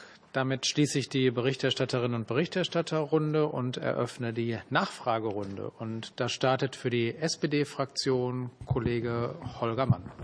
Danke, Herr Vorsitzender. Ich möchte auch Ihnen, Frau Professor Bozius, noch mal danken für begeisternde Kommunikation, nicht nur von wissenschaftlichen Ergebnissen und der Arbeit von Wissenschaftlerinnen, sondern durchaus auch für das Engagement in Gremien wie dem Lenkungsausschuss von Wissenschaft im Dialog. Und wir sehen in der Wissenschaftskommunikation schon Fortschritte in den letzten Jahren, gerade was die Frage angeht, Professionalisierung oder auch Einbindung von Bürgerinnen. Da Sie aber äh, weiterhin nicht nur dabei, sondern mittendrin sind, würde ich Sie mal fragen nach einer kurzen Bilanz der letzten Jahre, aber eben auch, wo wir uns in Deutschland noch neuen Herausforderungen stellen müssen, vielleicht auch gerade im internationalen Bereich im Feld der Wissenschaftskommunikation. Ich glaube, es geht nach wie vor um Beteiligungsformate und zwar für alle ähm, Altersgruppen oder die Vielfalt der Gesellschaft, die wir eben sind. Die Forschung zeigt ja, wir sind nicht so gespalten wie viele andere Länder, aber man muss was tun für den Zusammenhalt. Und da haben wir gemerkt in der Wissenschaft, dass es auch nicht immer alles nur schwertragend und bitter ernst sein darf, sondern die Idee, mit, mit Wissenschaftsfestivals auch mal voranzukommen. Jetzt nach Corona können wir ja mal wieder zusammenkommen. Wir haben mit dem Silbersalz-Festival in Halle in Sachsen-Anhalt einen Ankerpunkt geschaffen, wo hart diskutiert wird, exzellente Grundlagenforschung vorgestellt wird, ihre Verwertung in Filmen, auch in Fiktion besprochen wird mit Medienunternehmen, aber dann auch mal getanzt wird auf dem Marktplatz zusammen. Und das ist mir ein Anliegen zu sagen, Wissenschaftskommunikation darf man sich nicht immer nur so so stressig vorstellen. Es ist kein Lehrer-Schüler-Ding. Es ist Wissen teilen und zusammenhalten. Auch Wissenschaftlerinnen und Wissenschaftler sind manchmal traurig und erschöpft. Sie haben auch ein Päckchen zu tragen mit der Wut und dem Hass, den Politikern derzeit entgegenschlägt. Aber Wissenschaftlerinnen und Wissenschaftlern geht es auch manchmal so. Und dann unter Leute zu sein, die einfach dankbar sind in die Augen zu gucken von Menschen, hatte ich gerade im Fahrstuhl im Hotel, die dann gesagt haben, wir haben ihr, ihr Nordpol-Film geguckt, dass wir sie mal treffen können. Sie sind ja viel kleiner, als wir uns das vorgestellt haben. Übrigens wollte ich Ihnen noch erzählen, die erste Anekdote, wenn ich das sagen darf, die Zuschriften. Ich habe eine Zuschrift gekriegt, dass heute im Fernsehen, im öffentlichen Rechtlichen, eine moderne Frau in Führungsposition es aushält, neben einem Pfeife rauchenden Kapitän zu stehen und den nicht zusammenfaltet, gibt mir als Mann Hoffnung. So darf man auch nicht, darf man auch nicht vergessen, dass also das Bunte, was wir Menschen darstellen, das muss auf die Straße und Wissenschaftlerinnen und Wissenschaftler, klar brauchen die Ruheräume, klar sind sie manchmal echte Nerds und man versteht kein Wort, geht mir auch so. Aber bis, bitte nicht so stressig Wissenschaftskommunikation denken, sondern teilen, zusammenhalten. Und wir haben uns vorgenommen, wir müssen wirklich auch in den Osten schauen. Wir müssen auch in den Städten, in Regionen schauen, wo es halt nicht gerade eine Hochschule oder eine Uni da ihr Café hat. Ähm, das ist, darf nicht so ausgehen, dass man sich in Deutschland abgehangen fühlt. Und da haben wir in der Wissenschaft einiges uns vorgenommen, könnten mehr Hilfe und Unterstützung brauchen. Ähm, da muss was passieren. Ja, vielen Dank. Vielfalt wertschätzen live. Dann äh, rufe ich jetzt auf für die CDU-CSU-Fraktion ähm, die Kollegin Staffler, äh, digital zugeschaltet, ausnahmsweise. Genau, vielen Dank. Ähm, ja, es ist wie immer eine große Freude, Ihnen zuzuhören und äh, ich kann äh, berichten aus äh, unserer Reise, die wir im Sommer gemacht haben, äh, dass für mich persönlich da ein, ein ja, eine Art Traum in Erfüllung gegangen ist. Äh, die Mitreisenden können, äh, erinnern sich wahrscheinlich schmerzhaft daran, wie sehr sie, äh, wie sehr ich sie genervt habe mit, meiner Freude über die, ähm, über die Reise zur Polarstern. Der Grund dafür ist, dass ich praktisch jedes Buch kenne, jede Dokumentation gesehen habe, die über die Mosaik-Expedition ähm, gemacht worden ist. Und ich glaube, wir hatten es gerade von der Wissenschaftskommunikation, genau das ist es am Ende des Tages, was halt äh, wirklich auch dann äh, die Botschaften an die Menschen bringt, dass es eben diese entsprechenden äh, Filme gibt, dass es die Möglichkeit gibt, ähm, solche Dinge auch an einer, eine breite Öffentlichkeit zu tragen. Und deswegen würde ich Sie gerne fragen, wenn Sie jetzt so eine Prozentzahl, einen Wert ähm, erfassen müssten im Vergleich der Wert der Mosaikexpedition für die Forschung, für die Forschungsergebnisse ähm, und der Wert für die Öffentlichkeitsarbeit, für die Wissenschaftskommunikation. Was würden Sie höher einschätzen? Also natürlich sind die wissenschaftlichen Ergebnisse unglaublich wichtig, ähm, aber ich glaube, das, was sozusagen die, die öffentliche Wahrnehmung nach sich trägt, auch ähm, für mehr Commitment zum Klimaschutz ist sicherlich auch ähm, ein, ein Wert für sich. Insofern äh, würde mich da Ihre Einschätzung interessieren. Ähm, und äh, zur Kommunikation auch noch. Vielleicht haben Sie ähm, für uns so ein bisschen äh, ja, eine Art Best Practice Beispiel oder ist, wie macht man es? Ist es das Umfeld, die Erwartungshaltung auch den Kollegen gegenüber, spezielle Programme? Ähm, was müssen wir politisch tun, um da besser zu werden in der Wissenschaftskommunikation? Muss man es im Studium zum Beispiel schon verankern? Frau Boetius mit bis zu einer Minute. Ja, also erstmal möchte ich mich auch bedanken bei der Delegation. Die Wissenschaftlerinnen und Wissenschaftler, mit der Sie denen Sie gesprochen haben, haben gesagt, ähm, das waren gute Gespräche. Wir konnten mit allen sprechen. Es waren Top-Fragen. Neugierde da gibt uns Mut und Hoffnung und Vertrauen in die Politik. Das gilt ja auch umgekehrt.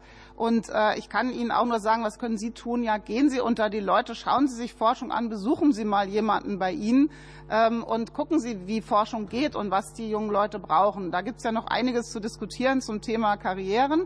Ähm, das ist klar. In der Wissenschaftskommunikation braucht man äh, ein Feedback und eine Ermöglichung in der Zeit. Das kostet alles viel Zeit. Und äh, das müssen wir uns nach wie vor vornehmen. Da laufen ja Prozesse im BMBF darüber zu reden, wie geht das? Wie kann Wissenschaftskommunikation auch als Ziel der Forschung unterstützt werden? Wenn ich den Wert einschätzen soll, das kann man gar nicht voneinander trennen. Wenn die Forschung spitze ist, wenn auch das alte Schiff noch was liefert und man das sehen kann, wo wir hinkommen, das dann zu teilen, das gehört einfach zusammen. Eine Show-Expedition, wo das Fernsehen nur irgendwie auf Expedition geht, würde nie so etwas erzeugen, sondern es muss faktisch und echt sein. Dann brennt das so richtig. Und ich glaube, dieses Zusammen, darum geht das und das ist die Erkenntnis von Mosaik. Deswegen planen wir weitere solche große Missionen, wo wir sicherlich auch wieder da sein werden und und beim BMBF extra nachfragen, ob es nicht ein bisschen Hilfe gibt. Erstmal vielen Dank auch für das Feedback, weil wir natürlich hier alle Akteurinnen und Akteure für Wissenschaftspolitikkommunikation sind, aber auch für Wissenschaftskommunikation wichtige MultiplikatorInnen. Dafür auch Dankeschön. Dann rufe ich jetzt auf äh, für die äh, Bündnisgrüne Fraktion Kollegin Laura Kraft. Ja, vielen Dank für Ihre Ausführungen bisher. Ähm, was ich auch noch mal mitgenommen habe, auch von unserer Reise, auch mit den unterschiedlichen äh, Wissenschaftlerinnen und Wissenschaftlern zu sprechen. Also zum Beispiel hatten wir ja da auch einen Forscher, der sich mit äh, den Nonnengänsen befasst hat. Und da könnte man denken, das ist ja eine absolute Nische, aber ist es halt nicht, weil es ist, also es ist eine Nische, klar, also das ist sehr speziell, aber es ist eine extrem wertvolle Forschung und es ist wichtig, dass wir Forschung ermöglichen. Und Sie haben ja gerade auch angesprochen, angesprochen, ähm, dass Sie ja auch ähm, ja, ein Förderprogramm halt genutzt haben, um dann eben Doktorandinnen, Doktoranden die Möglichkeit für ähm, ja, ganz bestimmte ja, sehr spezielle Forschungsthemen zu geben. Und es ist einfach wichtig, dass diese Forschung existiert und dass wir sie fördern. Jetzt wäre einfach noch meine Frage, was müssen wir als Politik noch besser tun, damit eben Forschung in diesen Feldern auch weiterhin möglich ist und ähm, damit wir sie auch bestmöglich unterstützen, weil es geht ja schließlich Hand in Hand und das würde mich einfach noch mal interessieren. Danke. Wenn man es aufs Große skaliert, ist es ja die alte Frage, mit der sich Forschung und Forschungsförderung schon immer rumschlägt, wie steuerbar ist Forschung? Und äh, da kommt ja wissenschaftshistorisch raus wenig. Also es gibt zwar immer den Traum von so Forschungsförderung wie Mondmissionen, das sagt man dann immer so, aber wenn man schaut, was es davor brauchte und danach, wenn wir auch sehen, unsere, unsere riesige Leistung, dann doch eine mRNA-Lösung für die Corona-Pandemie zu finden und ein Unternehmen zu befähigen, das dann äh, weltweit zur Verfügung zu stellen, da sind riesige verschlungene Prozesse. Und man kann sich Forschung einfach nicht so vorstellen, als das soll rauskommen, da tue ich Geld rein, dann kommt das raus raus. Und wenn Sie das immer mitnehmen und immer begreifen, dass wir Experimentierräume brauchen, dass auch mal Scheitern willkommen sein darf, dass man nicht übersteuern kann, dann ist es, glaube ich, ganz wichtig, schon mal als Einschritt. Und wenn Sie aber auch verstehen, dass wir immer noch eine Lücke, in, wir haben eine Riesenlücke in Deutschland, äh, immer noch diesen starken Mittelbau an Universitäten, an Forschungsinstituten, dem eine sichere Zukunft zu geben, weil die Aufgaben sind so viele geworden. Wir haben ja vorhin schon gesagt, Digitalisierung, KI, mit Robotern arbeiten, aber auch eine neue Welle der Arbeit, der Internationalisierung der Forschung in Deutschland weiter aufnehmen zu können, multisprachfähig zu sein, wie schon andere Länder uns das vormachen. Die Lehrerausbildung ist so ein wichtiges Thema. Wir brauchen Leute, die aus der Forschung an den Hochschulen Forschung auch in die Lehrerausbildung tragen. Äh, lebenslanges Lernen, Sie kennen die Liste alle ja ganz genau. Das Verständnis Wissenschaft ist systemisch und kann, man kann jetzt nicht sagen, es gibt zehn Jahre, harte Jahre, dann kann nur noch eins gemacht werden oder nur noch das angewandt. Es gehört zusammen und wir stehen in Deutschland nach wie vor gut da dürfen nicht vergessen, dass es am Ende auch die verlässlichen langfristigen Forschungsinfrastrukturen sind, die uns da ganz nach vorne gebracht haben und nach vorne bringen. Und die Vielfalt im Wissenschaftssystem, das sind so die Rezepte, auf die wir stolz sein können. Jetzt klar, wir alle sagen, zu viele Regeln, zu viel Bürokratie, es wird immer strenger, man kann schon nirgendwo mehr was machen und teilweise ist es gefährlich geworden, gerade in den Meeren, gerade durch die geopolitischen Konflikte, verlieren wir nach für nach Bereiche, in die wir fahren können, wo wir forschen können. Und da brauchen wir Unterstützung, da brauchen wir Hilfe. Es darf nicht immer gekürzt werden, auch nicht nur beim Auswärtigen Amt, die geholfen haben, dass wir weltweit vernetzt sind mit Botschaften, Genehmigungen bekommen. Und diese kleinen Stellschrauben in ihren Behörden, in den Ministerien, die können nicht weg, weil der Ozean braucht seinen Platz. Und je strenger es da draußen wird, umso mehr Hilfe und Unterstützung braucht es. Vielen Dank. Für die FDP-Fraktion äh, Dr. Stefan Seiter. Vielen Dank. Ähm, ich hätte noch eine Frage im Anschluss an dem, was Sie vorher sagten, ähm, die ökonomische Sinnhaftigkeit von bestimmten Maßnahmen. Und es ist ja immer die Frage, wie weit man den ökonomischen Begriff dann wählt. Und äh, wenn wir sagen, äh, wir haben ein äh, öffentliches Gut, Umwelt, ein öffentliches Gut, Meere, dann sind wir sehr schnell wieder in der Ökonomie drin und etwas weg vom betriebswirtschaftlichen Verständnis von, von Ökonomie. Ähm, meine Frage wäre, Ihre Ergebnisse? Ähm, gibt es da auch Kooperationen, ich sage jetzt mal mit Wirtschaftswissenschaften, ähm, die dann solche Dinge auch transformieren in entsprechende Überlegungen, welche Anreizsysteme wir tatsächlich brauchen, um Verhalten zu verändern? Ähm, das dann dazu führt, dass wir wiederum weg vom Fossilen kommen, weg von den Quellen kommen, die das äh, Leben für die Arktis und die Antarktis so schwer machen. Danke ja, diese Verschneidung eben der Forschung, also sagen wir mal transdisziplinär, so dass man aus den Beobachtungen zu Lösungen kommt, die immer den Menschen auch berücksichtigen. Da haben wir verschiedene Ankerpunkte, wie wir das machen. Nicht nur gibt es dafür Verbundförderung, ich sage mal Deutsche Allianz Meeresforschung, wo die ganze Zeit ähm, anders geforscht wird, anders gefördert wird, was die bisherige Forschungsförderung eben nicht geschafft hat, dass wir auch mit den Akteuren äh, im Land, an den Küsten zusammenarbeiten. Natürlich haben wir ein Exzellenzinstitut in Deutschland, das die ganze Welt nutzt für diese Fragestellung. Das ist das PIC. Das kann man nur so sagen. Auch wir am AWI haben da enge Verbindungen. Wir haben in Helmholtz auch durch die Aufnahme des alten IASS in, ans GFZ mit dem RIF so eine neue Verbindung zwischen der Erkenntnis über Erde und der Frage, ja, wie geht sozioökonomische Entwicklung, wie geht Nachhaltigkeit weiter? Und es ist gut, dass wir in Deutschland diese, diese transdisziplinäre Forschung jetzt stärker fördern und da vorankommen. Wir wünschen uns, das haben wir, kann ich gerade aus der Zukunftsstrategie ähm, äh, in Forschung und Innovation sagen, wir wünschen uns dort, dass wir viel mehr das tun, interministerielle Zusammenarbeit und Öffnen von Forschung auch für sogenannte Reallabore. Ähm, für die große Frage, wie geht die Zukunft, kann man nur eins sagen. Solange die, die eben umweltschützend, naturschützend, klimaschützend, lebend und arbeiten, es teurer, unbequemer und schwerer haben. Und solange die Subventionssysteme so eingestellt sind, dass umweltverschmutzend, klimaverschmutzend belohnt wird, solange müssen wir uns nicht wundern, wenn es nicht vorangeht. Und da haben wir eine starke Empfehlung über die Nationalakademie, das PIC und alle MCC, alle wie sie da sind. Der Bürger muss fühlen, dass wenn er etwas spart und tut, es ihn belohnt. Und dass der Nachbar nicht drunter durchschlupfen kann, es eine, zeigt eine starke soziologische Untersuchung auch meines Kollegen Steffen Mau. Diese Nachbarsgerechtigkeit ist den Deutschen so wichtig. Bitte, bitte, wenn ich eins sagen darf, ist nicht mein Forschungsgebiet, aber denkt noch mal drüber nach, ob nicht unterstützt werden kann, weil es eure Forscher sind, die sagen, die Bürger brauchen etwas Klimageld. Ich sage das mal einfach so frech hier. Das ähm, gehört sich vielleicht nicht, aber ich sage es trotzdem. Das ist unser Beitrag der Forschung gewesen.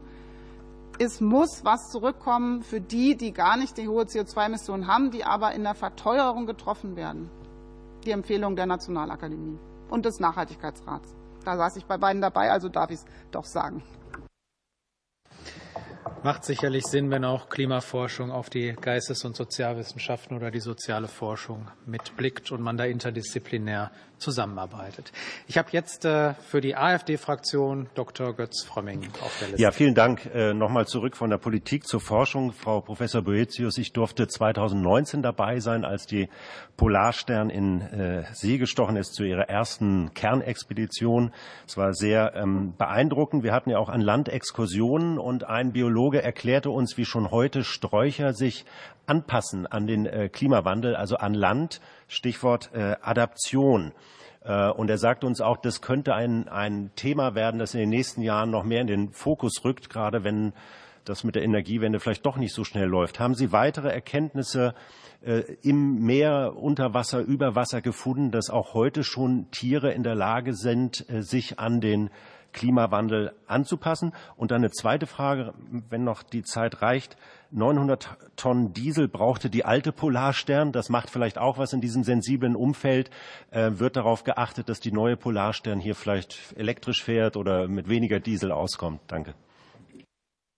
Genau, das ist ein, äh, ein super Forschungsthema, Frau Meng. Ähm, man hofft darauf, dass es wir Phänomene noch nicht kennen, auch von uns Menschen, Epigenetik genannt, wo Steuersysteme auch unsere genetischen Programme helfen, umzuschreiben und sich anpassen zu lassen. Die weltweit stärkste Forschung derzeit geht, da geht es ja ums Überleben der Korallenriffe, die von Hitzewellen gebeutet sind. Die, die weltweiten Korallenbleichen sieht man aus dem All. Ähm, und da haben wir auch am Alfred-Wegener-Institut investiert und äh, auch durch das Helmholtz-Frauen-Exzellenzgewinnungsprogramm eine Forscherin aus den USA geholt, die genau dort mitforscht. Können nicht vielleicht einzelne Korallenstöcke, die Hitzewellen überleben, dann der Kern sein für neue Korallenriffe? Äh, wir proben das auch in der Nordsee in Teilen. Können wir nicht Riffe bauen, die beständiger sind, die äh, bestimmte Extremsituationen aushalten? Unsere alte europäische Auster, die uns verloren gegangen ist, kann sowas eigentlich. Kriegen wir die wieder zurück? Ähm, das könnte ein viel größeres Forschungsgebiet sein. Anpassung der Lebewesen. Wie geht das? Welche können es, welche können es nicht? Aber ähm, dort, wo man wirklich versucht, als Menschen verlorene Natur zurückzubauen, zurückzuholen, wenn man denkt, wir sind so weit, dass wir versuchen müssen, Korallen genetisch anzupassen, damit sie überleben, dann sieht man auch wieder das Verhältnis von Aufwand und Kosten zu anderen Lösungswegen. Geforscht werden muss daran trotzdem. Was soll die neue Polarstern, das war ja auch Ihre Frage vorhin, was soll die alles können? Ja, sie soll genau das können. Sie soll nicht mehr ein altes, ähm, äh, schwerölbetriebenes Stinkeschiff sein, wie manche freundlichen Zuschauer auch geschrieben haben, sondern sie soll, wie ich war gerade auf äh, dem stärksten Eisbrecher, der in Frankreich, also von Frankreich in Norwegen, äh, Quatsch, in Finnland gebaut worden ist, die Le Charcot, äh, Le Commandant Charcot, die haben gesetzt auf LNG plus Batterie plus Hybridantrieb und wir haben gesetzt auf Methanol plus ähm, äh, Hybrid und ein bisschen Batterie wird auch noch gehen. Und damit erhoffen wir uns, wenn die Methanolinfrastruktur so ausgebaut wird und Methanol dann auch mal nicht nur äh, graubraun blau ist, sondern wirklich grün wird, dann werden wir genau das schaffen. Und das ist ein Ziel plus Filtersysteme plus ein leises Schiff, um die Wale nicht abzusprechen. Ich sage nochmal, ich war selber, ich habe es nicht geglaubt, aber wenn so ein Schiff so leise ist, dann kommen die Wale zum Schiff. Und äh, das Schiff, auf dem ich war, wird für Tourismus gebaut. Das ist natürlich super für den Kapitän, wenn er nur sitzt und die Wale schwimmen alle her und machen Kunststücke. Ähm, äh, das hätten wir für Polarstern auch gerne. Unser ganz großer Schritt nach vorne soll aber wirklich die Robotik werden. Das ist auch ein Teil des ganz teuren und schwierigen am Schiff. Ein Moonpool in der Mitte, also eine Öffnung, die aufgeht, wo man mit großen Robotern dann raus kann und unter das Eis gucken, auch unter die Gletscher, die vom Meer von unten abgeschmolzen werden kann. Wenn wir die drei Dinge zusammen können, dann haben wir das, den stärksten Forschungseisbrecher der Welt und äh, sind natürlich bei allen Ländern noch willkommener, als wir es heute schon sind. Okay, vielen Dank. Ähm, ich würde jetzt fürs Weitere äh, kurz eine Regieanweisung machen müssen. Wir haben jetzt für diese erste Nachfragerunde noch äh, die Kollegen Holger Becker und äh, Stefan Albani gemeldet. Sonst würde Stefan Albani tauschen mit Thomas Jatzombeck. Ich habe aber für die zweite Nachfragerunde auch Frau Staffler gemeldet, auch Unionsfraktion und äh, Laura Kraft. Wir sind aber auch schon etwas jenseits des Zeitplans, aber insgesamt zeigt die Diskussion ja auch, wie groß das Interesse ist. Ich würde aber dann gerne äh, schließen und keine weiteren Nachfragen für die zweite Nachfragerunde äh, zulassen, Ihr Einverständnis vorausgesetzt. Okay, gut. Und die Union übermittelt uns nochmal, wer gleich fragt. Und jetzt äh, kommt für die SPD-Fraktion Dr. Holger Becker. Ja, eigentlich wollte ich zunächst erstmal sozusagen eine etwas nüchterne Frage zum Thema äh, Tiefseeforschung stellen. Aber eigentlich, was, was, was mich viel mehr interessiert, was machen wir eigentlich mit der Polarstern, wenn wir die Polarstern 2 haben? Gibt es da schon Ideen? Macht man ein Museumsschiff draus? Gibt man es irgendeinen anderen, einer anderen Region, äh, sozusagen, als damit die auch eine Basis haben? Oder gibt es da schon Vorstellungen zu? Ähm, zu Tiefseeforschung können wir spreche ich gerne. Ähm, zur Was wird mit der alten Polarstern, muss ich nach rechts weitergeben, denn das BMWF ist der Eigner vom Schiff und darf sich selber aussuchen, was damit passiert. Ein fahrendes Forschungsmuseum ist es schon jetzt. Herr Parlamentarischer Staatssekretär Brandenburg und bitte auch im in, in der Kürze, da die Beschaffung der Polarstern 2 durchaus ein komplexes Projekt ist, sind die Pläne, wie die Polarstern 1 nachverwertet wird, nicht so hoch priorisiert und deswegen würde ich diese Frage gerne noch schieben, lieber Holger. Ich kann sagen, die alten Forschungsschiffe wie Sonne und Meteor, die sind alle vergeben worden an, in andere Länder Südamerika und fahren dort weiter. Ähm, nicht so mit Forschung, wie wir es machen, aber unterstützen andere Länder. Und vielleicht gibt es da für die Polarstern auch Abnehmer. Okay, gut, aber dann ist auf jeden Fall die Frage der Nachnutzung auch platziert. Und ich rufe jetzt auf für die CDU-CSU-Fraktion zunächst äh, Kollege Albani. Ja, herzlichen Dank. Nochmal eine Nachfrage zur Antriebstechnik der Polarstern. Ähm, es soll nicht ein Stinkeschiff wieder werden.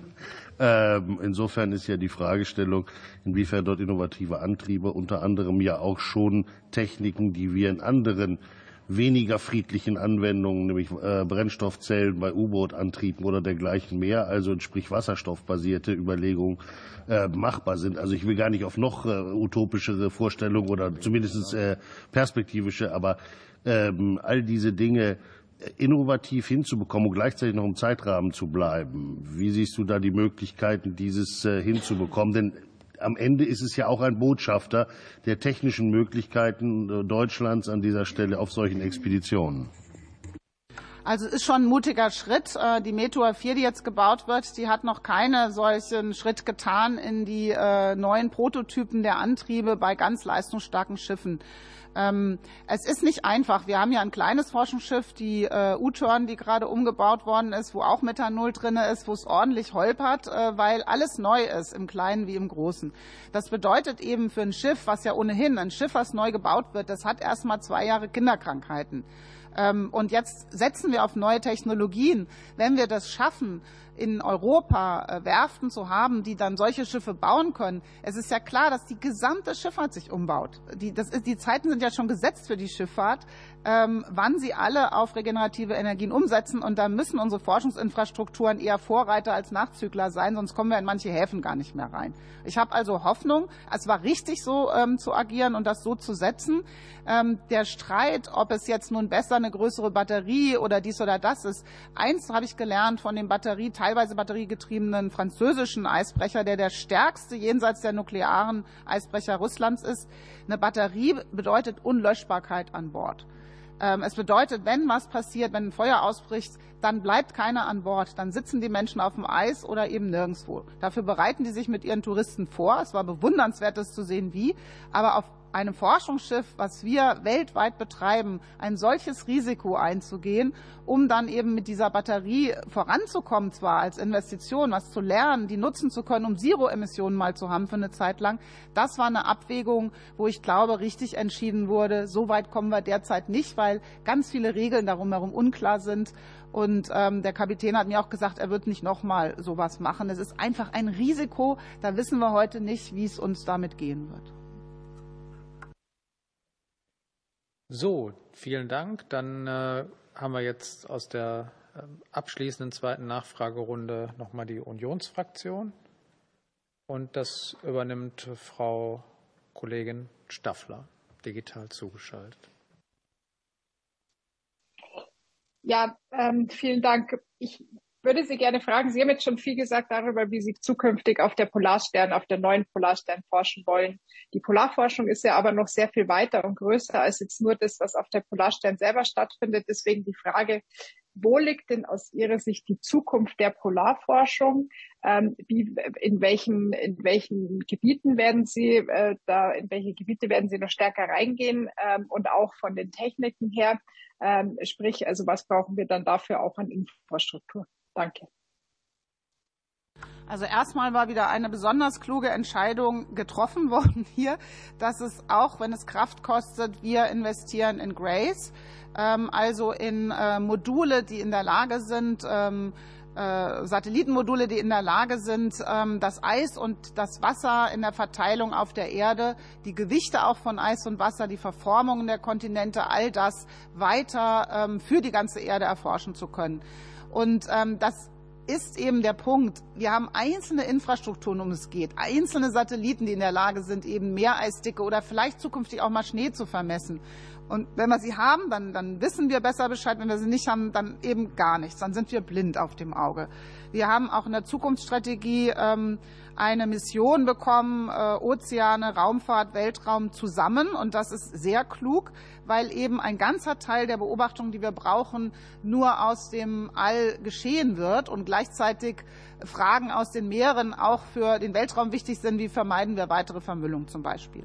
Ich denke, dass neben den Großinfrastrukturen auch ganz wichtig die Küsten sind. Was haben wir für Beobachtungseinrichtungen, was wir für Module? Auch wie helfen uns da Roboter, um, unsere, um den Veränderungen vor Ort Herr zu werden, um auch mal Katastrophen abwenden zu können? Das Hochwasser ist ja immer noch gar nicht bewältigt. Da haben Sie ja alle gesehen, was es bedeutet, wenn Wasser zu uns an Land kommt. Dann kommt man an Dinge nicht mehr ran, die man dringend erreichen muss. Bei all dem können Roboter helfen. Und ich freue mich, dass einige Universitäten, auch das DLR, auch andere Zentren wie wir auch, sagen, wir werden Roboter haben, die die Forschung voranbringen und forschen auch, damit Roboter Menschen voranbringen. Da glaube ich ganz fest dran, dass wir in zehn Jahren anders aufgestellt sein werden.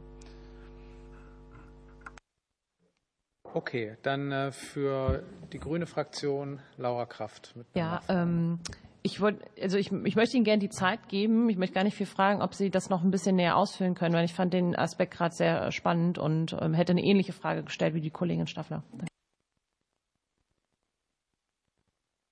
Also zu den, ich gebe noch mal ein Beispiel. Unsere, unser groß, ich glaube, das teuerste, größte Rätsel ist wirklich, wie viel wird das Meer ansteigen? Ähm, denn wir sind mit unseren Deichen in gewisser Weise geschützt. Wir haben aber teilweise 100 Jahre alte Deiche, auf die wir uns verlassen in dieser Welt. Und diese Frage hängt zu großen Teilen an Unbekannten ab, die unter dem Eis stattfinden, unter den Eismassen. Es gibt ja auch in der Antarktis zum Beispiel Vulkane darunter, unter Island Vulkane, die das aufwärmen. Ähm, es gibt das warme Meer, was unter 400 Kilometer Schelfeis fließt und von unten aufwärmt. Man sieht das, da werden auch Touristen hingefahren, die sehen, wie diese Gletscherzungen von unten kollabieren und dann guckt man, dass die Zodiacs nicht zu nah rangehen, ist aber brandgefährlich. Was macht der warme Ozean mit dem Eis? ist die entscheidende Frage und man kann es aus dem All, aus der Raumfahrt eben nicht sehen. Das kann man nur von unten sehen und dafür brauchen wir Technologien und die hat keiner zurzeit. Niemand kann 400 Kilometer mit einem Roboter unter das Eis fahren, von unten messen, wieder rausfahren und die Daten abliefern. Es versucht versuchte England, versuchte, versuchten jetzt auch asiatische Länder hinzubekommen. Wer das kann, hat bessere Informationen, kann besser planen. Und da wollen wir gerne vorankommen.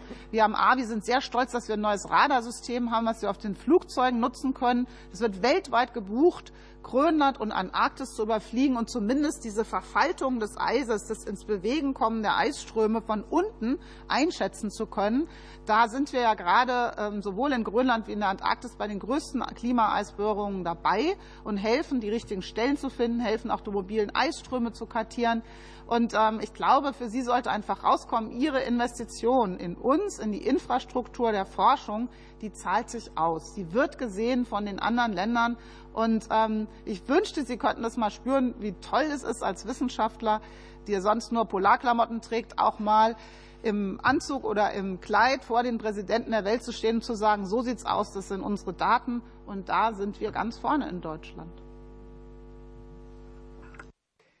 Ja, vielen Dank. Ich glaube, das hat noch mal einmal mehr sehr deutlich gemacht, äh, wie sinnvoll es ist, äh, hohe Investitionssummen auch in Großforschungsinfrastrukturen zu geben.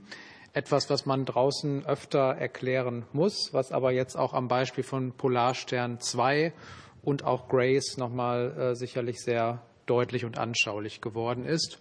Und ich möchte auch äh, noch abschließend sagen, dass ich es äh, hervorragend finde, einfach auch durch Ihre Beschreibung zu sehen, wie gut die internationale Forschungskooperation im Bereich Klima-, Polar- und Meeresforschung weiter funktioniert und das durchaus auch monothematisch mit äh, schwierigen Partnerländern. Und das ist sicherlich äh, für die Forschung, für die Ergebnisse, aber eben auch für den Klimaschutz dann in der Folge dessen von erheblicher Bedeutung. Dafür ganz herzlichen Dank. Danke für Ihren Besuch heute bei uns und auf bald. Dankeschön und danke für die guten Fragen. Ja, viel Erfolg in Paris.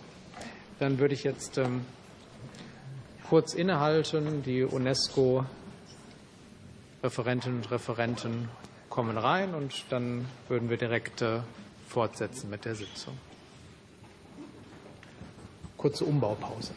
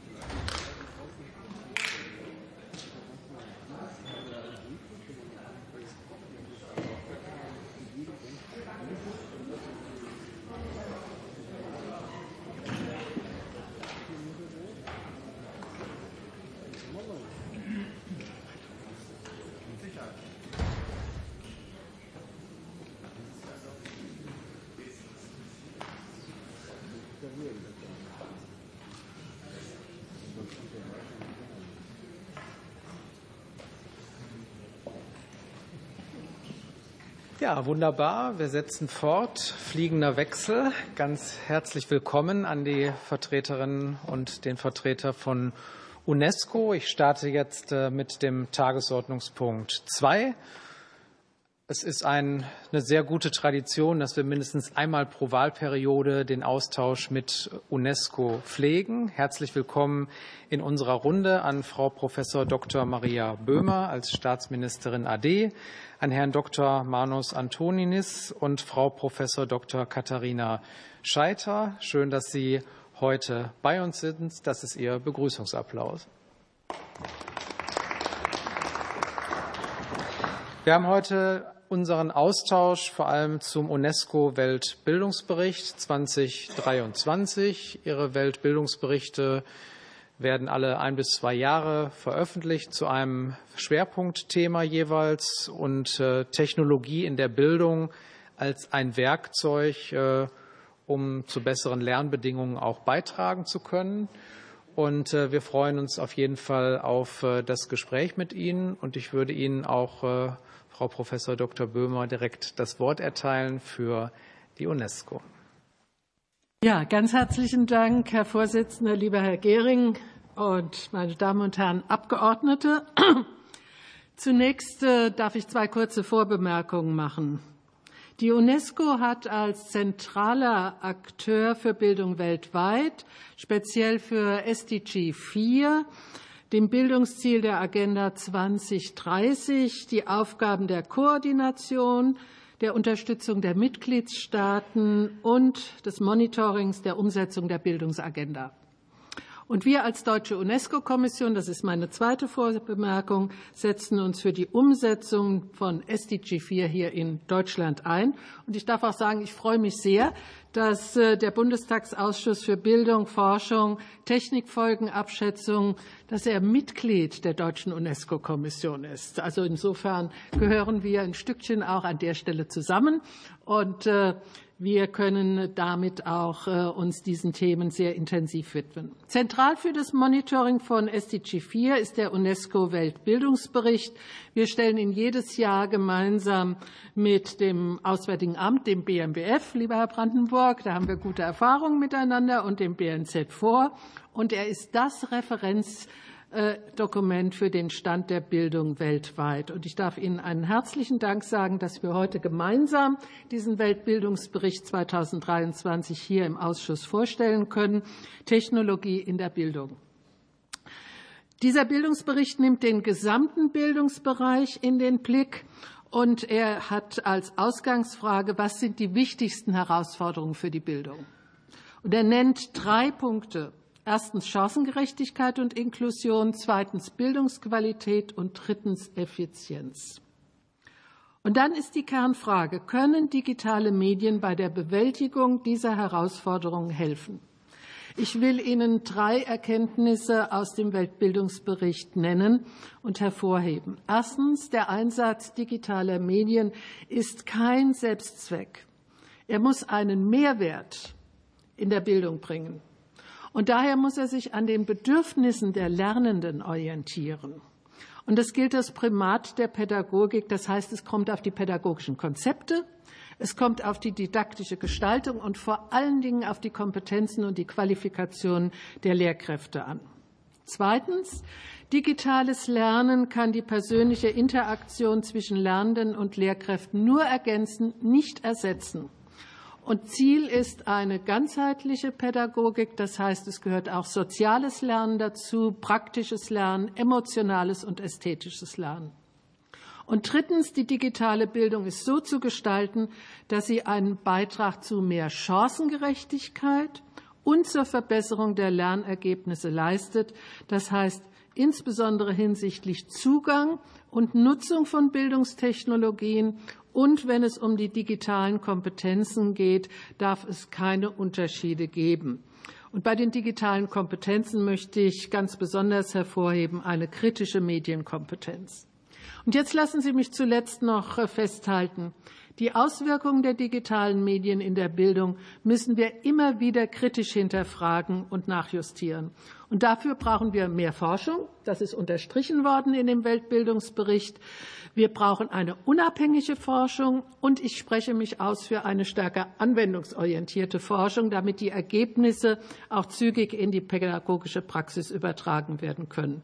Und ich setze darauf, dass wir uns an den Erkenntnissen und Empfehlungen, wenn wir uns daran orientieren, die der Weltbildungsbericht uns mit auf den Weg gibt, dass wir dann auch mit Blick auf den Digitalpakt 2.0 die Chancen nutzen können und die Risiken minimieren. Ich danke Ihnen sehr herzlich.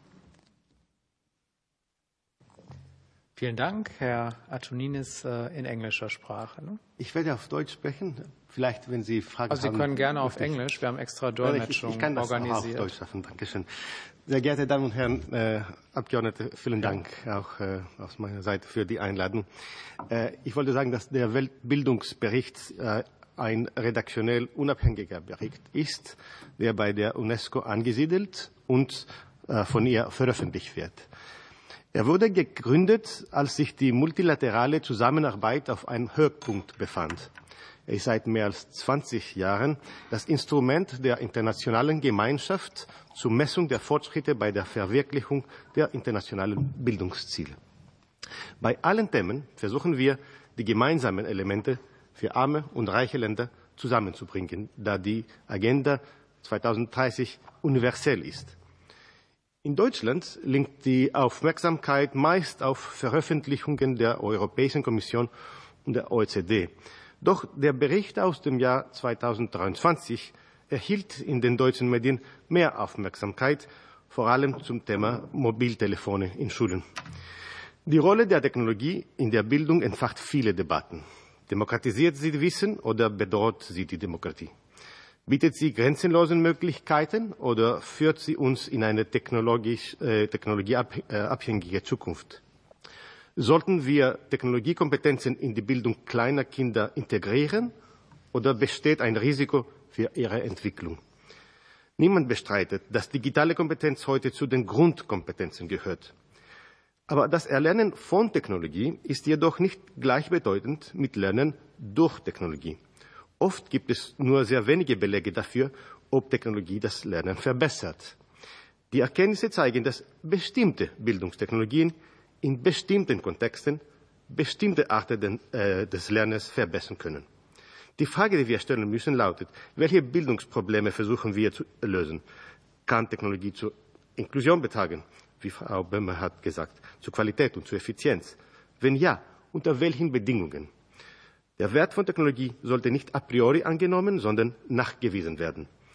Die neuesten PISA-Ergebnisse zeigen, dass Technologie dazu beigetragen hat, einen größeren Einbruch der Lern äh, äh Lernergebnisse zwischen 2018 und 2022 zu verhindern. Aber seit 2012 ist auch ein langfristiger Rückgang der Lernergebnisse zu verzeichnen. Und es gibt Hinweise darauf, dass ein übermäßiger Gebrauch von Technologie mit schlechteren Leistungen verbunden ist. Es ist daher berechtigt zu fragen, ob die Technologie einer der Gründe für diesen Trend auch ist. Bei Entscheidungen über Technologie in der Bildung sollten die Bedürfnisse der Lernenden im Vordergrund stehen. Politische Entscheidungsträger müssen prüfen, ob die Anwendung einer Technologie angemessen, gerecht, skalierbar und nachhaltig wäre. Vielen Dank. Vielen Dank und Frau Professor Scheiter macht den Abschluss. Ja. Ich werde auf einige Implikationen für das deutsche Bildungssystem eingehen, die sich aus dem Weltbildungsbericht ergeben. Deutschland ist immer noch eines der Länder, in denen soziale Ungleichheiten nach wie vor einen starken Einfluss auf die Kompetenzentwicklung von Schülerinnen und Schülern haben. Im Kontext digitaler Bildung spielen soziale Ungleichheiten in mehrfacher Hinsicht eine Rolle. Erstens, mit Ende des Digitalpakts I haben wir immer noch keinen digitalen Grundstandard für alle Schulen. Damit sind Schülerinnen und Schüler vielfach immer noch abhängig von dem, was das Elternhaus an Ausstattung bereitstellen kann. Das zu vermeiden, dafür bedarf es des Digitalpakt II für eine bedarfsgerechte Grundausstattung aller Schulen, und zwar so, dass diese Technologie auch für das Arbeiten zu Hause bereitsteht. Zweitens, fehlende Medienkompetenz ist eine weitere Barriere für eine gleichberechtigte Nutzung digitaler Medien in und außerhalb von Schule und damit für Bildung und gesellschaftliche Teilhabe. Medienkompetenz muss in der Schule vermittelt werden, und zwar ab dem Zeitpunkt, ab dem Kinder Medien regelmäßig und selbstständig nutzen. Und das ist sehr früh. Sechs bis 13-Jährige in Deutschland nutzen das Internet ca. 75 Minuten täglich, davon circa die Hälfte der Kinder, ohne dass Eltern Regeln zur Nutzung mit ihnen vereinbaren. Wenn Medienkompetenz nicht ab Klasse 1 in der Schule vermittelt wird, sammeln Kinder unangeleitet und unreflektiert Erfahrungen in der digitalen Welt. Dort sind sie Fake News politischer Propaganda oder kriminellen Bedrohungen dann schutzlos ausgesetzt. Drittens. Beim Einsatz digitaler Medien für fachliches Lernen muss es um die Frage gehen, wann und wie digitale Medien Lernprozesse sinnvoll unterstützen können. Wichtig ist dabei eine sinnvolle Verknüpfung digitaler und analoger Lerngelegenheiten, nicht die vollständige Übersetzung analogen Unterrichts in die digitale Welt. Der Fokus muss weniger auf einzelnen Bildungstechnologien und deren Wirkungen liegen, sondern vielmehr auf der Entwicklung von ganzheitlichen Konzepten für qualitativ hochwertigen, digital gestützten Unterricht und damit auf die Aus- und Weiterbildung von Lehrkräften, die diesen Unterricht gestalten können. Nur mit medienkompetenten Lehrkräften können auch spezifische Potenziale digitaler Medien wie die Bereitstellung personalisierter Lerngelegenheiten für eine individuelle Förderung wirklich zum Tragen kommen. Vielen Dank. Ja, vielen Dank äh, für Ihre Eingangsstatements. Ähm, wir freuen uns auf jeden Fall auch deshalb äh, über den Austausch und die Partnerschaft zwischen UNESCO und Ausschuss für Bildung, Forschung und Technik Folgenabschätzung, weil wir diese digitalen Bildungsfragen hier ja auch regelmäßig äh, diskutieren. Ähm, zuletzt auch äh, im April 2023 äh, sehr intensiv mit der Anhörung zu äh, KI-gesteuerten Sprachsystemen und deren Auswirkungen auf das Bildungssystem und die ganze Frage Stärkung digitaler Kompetenzen, aber auch Bildungszugänge, Chancen und Teilhabe der Digitalisierung spielen hier regelmäßig eine Rolle. Vielen Dank auf jeden Fall in die Einführung zum Weltbildungsbericht und damit eröffne ich jetzt die Berichterstatterinnen und Berichterstatterrunde und rufe zunächst auf für die SPD-Fraktion Kollegin äh, Katrin Schau. Vielen Dank, sehr geehrter äh, Herr Ausschussvorsitzender, und ähm, vielen Dank auch für die immer gute Einführung in den Bericht und die Rahmung. Ähm, dieser lohnt sich sehr zu lesen. Ähm, an alle drei Experten vielen Dank für Ihr Kommen, Ihr Engagement und Ihre Beiträge, auch eben hier nochmal. Ich beginne mit zwei Fragen und meine erste Frage richtet sich an Frau Professorin Dr. Maria Böhm. Zum Bericht haben Sie gesagt und das hier auch noch einmal betont in Ihrer Einführung, Technik ist immer ein Mittel zum Zweck. Ihr Einsatz muss pädagogisch sinnvoll sein, also einer chancengleichen und hochwertigen Bildung dienen. Wir müssen junge Menschen und Lehrkräfte gleichermaßen unterstützen, neue Technologien zu nutzen, aber auch kritisch zu bewerten. Schulen sollten also nicht nur mit Geräten, sondern vor allem mit Kompetenzen ausgestattet werden. Und eine Kernaussage des Berichts lautet, Technologie wird oft zur Überbrückung von Engpässen gekauft, ohne Berücksichtigung der langfristigen Kosten. Welche konkreten Empfehlungen, insbesondere auf haushaltsrechtliche und verwaltungstechnische Fragestellungen bezogen, können Sie diesbezüglich dem Bund und den Ländern geben, diese notwendigen Punkte bei der Ausgestaltung gemeinsamer Initiativen wie den Digitalpakt zu beachten und sicherzustellen, dass diese auch entsprechend umgesetzt werden. Und meine zweite Frage an Frau Professor Dr. Katharina Scheiter. Eine der Kernaussagen des Berichts lautet, bestimmte Bildungstechnologien können bestimmte Arten des Lernens in bestimmten Kontexten verbessern. Gleichzeitig gibt es einen Mangel an guten, unvoreingenommenen Erkenntnissen über die Auswirkungen von digitalen Medien in der Bildung. Das stellt die Schule vor Ort, die Bildungsministerium der Länder und die Bildungsverwaltung vor große Herausforderungen. Wie sollte Ihrer Meinung nach hier ein gutes Zusammenwirken organisiert werden, das Qualität sichert, aber auch Vielfalt und Zugang?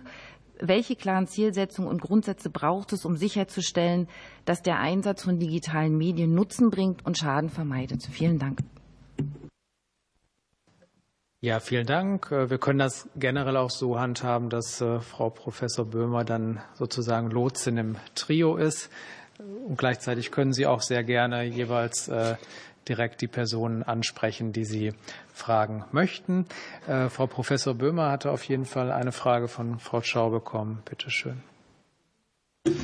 Ja, ganz herzlichen Dank. Äh, ich glaube, es ist sehr deutlich und äh, ich habe auch den Eindruck, dass wir das sehr teilen, dass auf der einen Seite die Ausstattung der Schulen mit den entsprechenden technischen Medien gegeben sein muss. Und da haben wir auch noch Nachholbedarf. Frau Professor Scheiter hat das eben auch noch einmal hervorgehoben und ich glaube, da sind wir uns sehr, sehr einig.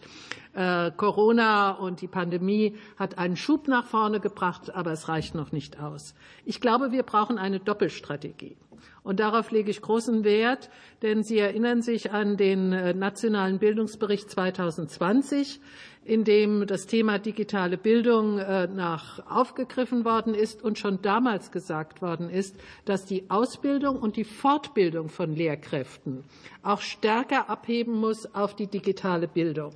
Und ich glaube, das ist jetzt ein großes Thema. Auch wenn ich sage, vor der Pandemie habe ich äh, Hemmungen gespürt, bei Lehrkräften digitale Medien so richtig einzusetzen. Aber diese Hemmungen sind überwunden worden. Man empfindet es heute durchaus als Möglichkeit und als Chance. Aber der Austausch muss da sein.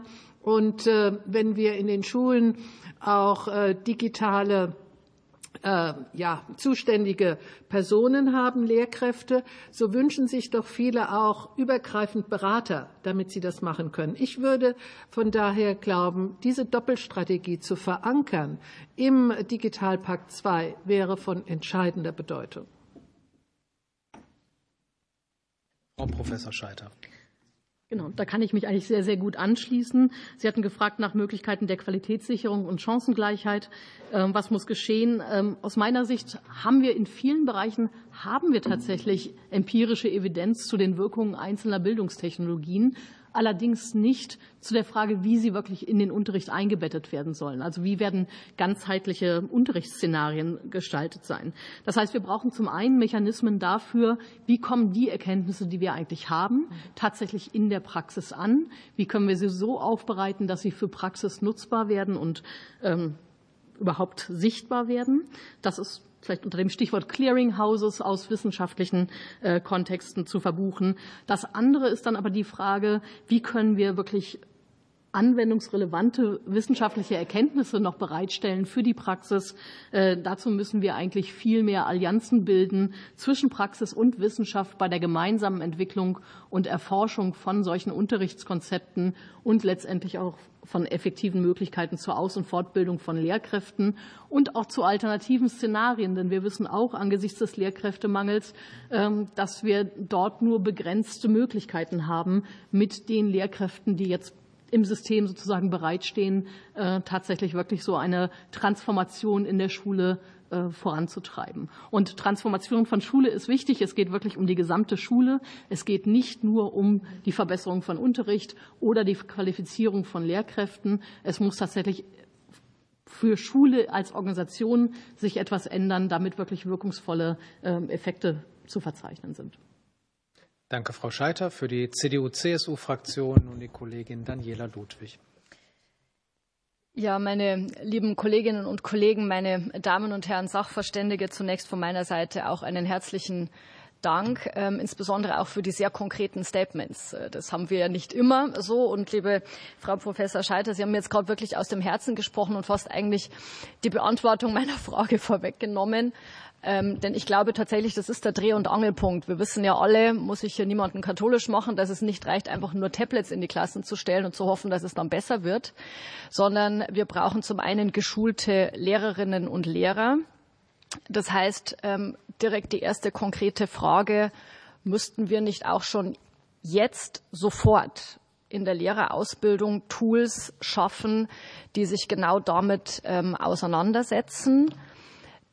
Die Zweite Frage, das nehme ich jetzt den Lotsendienst in Anspruch, wer es gern beantworten ähm, möchte, ist tatsächlich, was machen wir mit den Lehrern, die schon im Dienst stehen? Ähm, und auch da, glaube ich, spreche ich kein Geheimnis aus, wenn ich sage, da gibt es die, die digital affin sind per se. Und es gibt die, die es einfach nicht sind. Und das sage ich jetzt völlig ohne Vorwurf. Ja, und äh, die sagen, nee, ganz im Gegenteil, ich glaube, dass ich mit meinen Schülern besser analog klarkomme. Und ich glaube, für insbesondere Grundschule und nennen wir es äh, die erste Sekundarstufe, muss das auch weiterhin gelten. Ich denke, dass wir erst später digital einsetzen können. Also da würde mich interessieren, wie gehen wir sozusagen mit den Lehrern um, die schon in Dienst stehen? Was können wir da machen? Was müssen wir da vor allem schnell ähm, machen? Und mein drittes, ähm, Digitalpakt 2.0 sehen Sie die Chance, auch hier vielleicht schon kurzfristig noch über Elemente nachzudenken, dass wir den Lehrerinnen und Lehrern, den Schulen ähm, Instrumente an die Hand geben, äh, mit dem Thema umzugehen. Ähm, ich sage jetzt einfach mal, wir tagen ja heute brandaktuell ähm, das Thema Entschuldigung, das Thema Large Language Models ist, wird ja heute wohl auch Thema äh, sein und muss auch die KMK letztlich beschäftigen. Also die Frage ChatGPT und Co. Äh, im Unterricht, wie betten wir das ein? Also was ähm, muss oder was kann hier der Digitalpakt zum Beispiel auch leisten, wenn wir uns darüber unterhalten, ähm, was sind die Anforderungen an die Kultusministerkonferenz diesbezüglich. Das würde mich, äh, würde mich sehr interessieren und äh, wirklich gerade bei den letzten Themen, wer sich berufen fühlt, äh, die Antwort zu geben. Vielen herzlichen Dank. Ja, Frau Professor Böhmer mit streng genommen ähm, zwei Minuten dreißig Antwortzeit. Ich mache es relativ kurz. Ich gehe mal auf den Punkt ein, was ist mit Lehrern im Dienst? Ich glaube, es würde sich sehr anbieten, eine schulinterne Lehrerfortbildung äh, stärker zu gewichten, weil ich dann das ganze Kollegium mitnehmen kann. Und nicht einer geht zur Lehrerfortbildung, die ja auch heute digital sein kann, und kommt zurück und ist dann sozusagen die Ausnahmeperson. Also ich würde das empfehlen und ich glaube, dass äh, Schulen auch dafür sehr offen sind. Und äh, das andere, äh, was kann man im Digitalpakt 2.0 kurzfristig vereinbaren? Das ist eine Frage Verhandlungen auch zwischen Bund und Ländern. Das BMBF wird sich dem Thema sicherlich mit großem Engagement annehmen. Und ich glaube, wenn es um die generative ähm, KI geht, dann stehen wir vor viel mehr Fragen, als wir Antworten momentan haben. Aber äh, wir werden nicht ohne sie auskommen und wir müssen sie einbetten. Und da setze ich auf Forschung und auch äh, im äh, Weltbildungsbericht haben wir dazu schon Ansätze. Von daher würde ich mal jetzt weitergeben an unseren äh, Vertreter der UNESCO. If I could now speak in English just to be precise and short, uh, just two things to add. Um, first of all, uh, also in response to the question, zwei um, Dinge hinzufügen. Es gab ja ähm, einen Beitrag äh, zu der Notwendigkeit äh, konkreter Ergebnisse. Und es äh, wurden Clearinghouses, also zentrale Anlaufstellen erwähnt, äh, damit man Erkenntnisse bündeln kann. In den USA gibt es so etwas und dort wurden 10.000 Produkte untersucht ähm, von Bildungstechnologien und nur 10 Prozent wurden als effizient äh, bewertet. Ich denke, das ist auch interessant für Deutschland. Ähm, und in Bezug auf die Lehrenden möchte ich äh, sagen, ich glaube, die Lehrenden wissen oft viel. Sie müssen sicherstellen, dass bei der Gestaltung ihrer politischen Maßnahmen die Lehrenden auch mit einbezogen werden, denn sie haben viel zu sagen und das passiert oft nicht. Und zwar nicht nur die Lehrenden, sondern auch die Schuldirektoren. Dieser Aspekt wird oft nicht äh, genug äh, beachtet.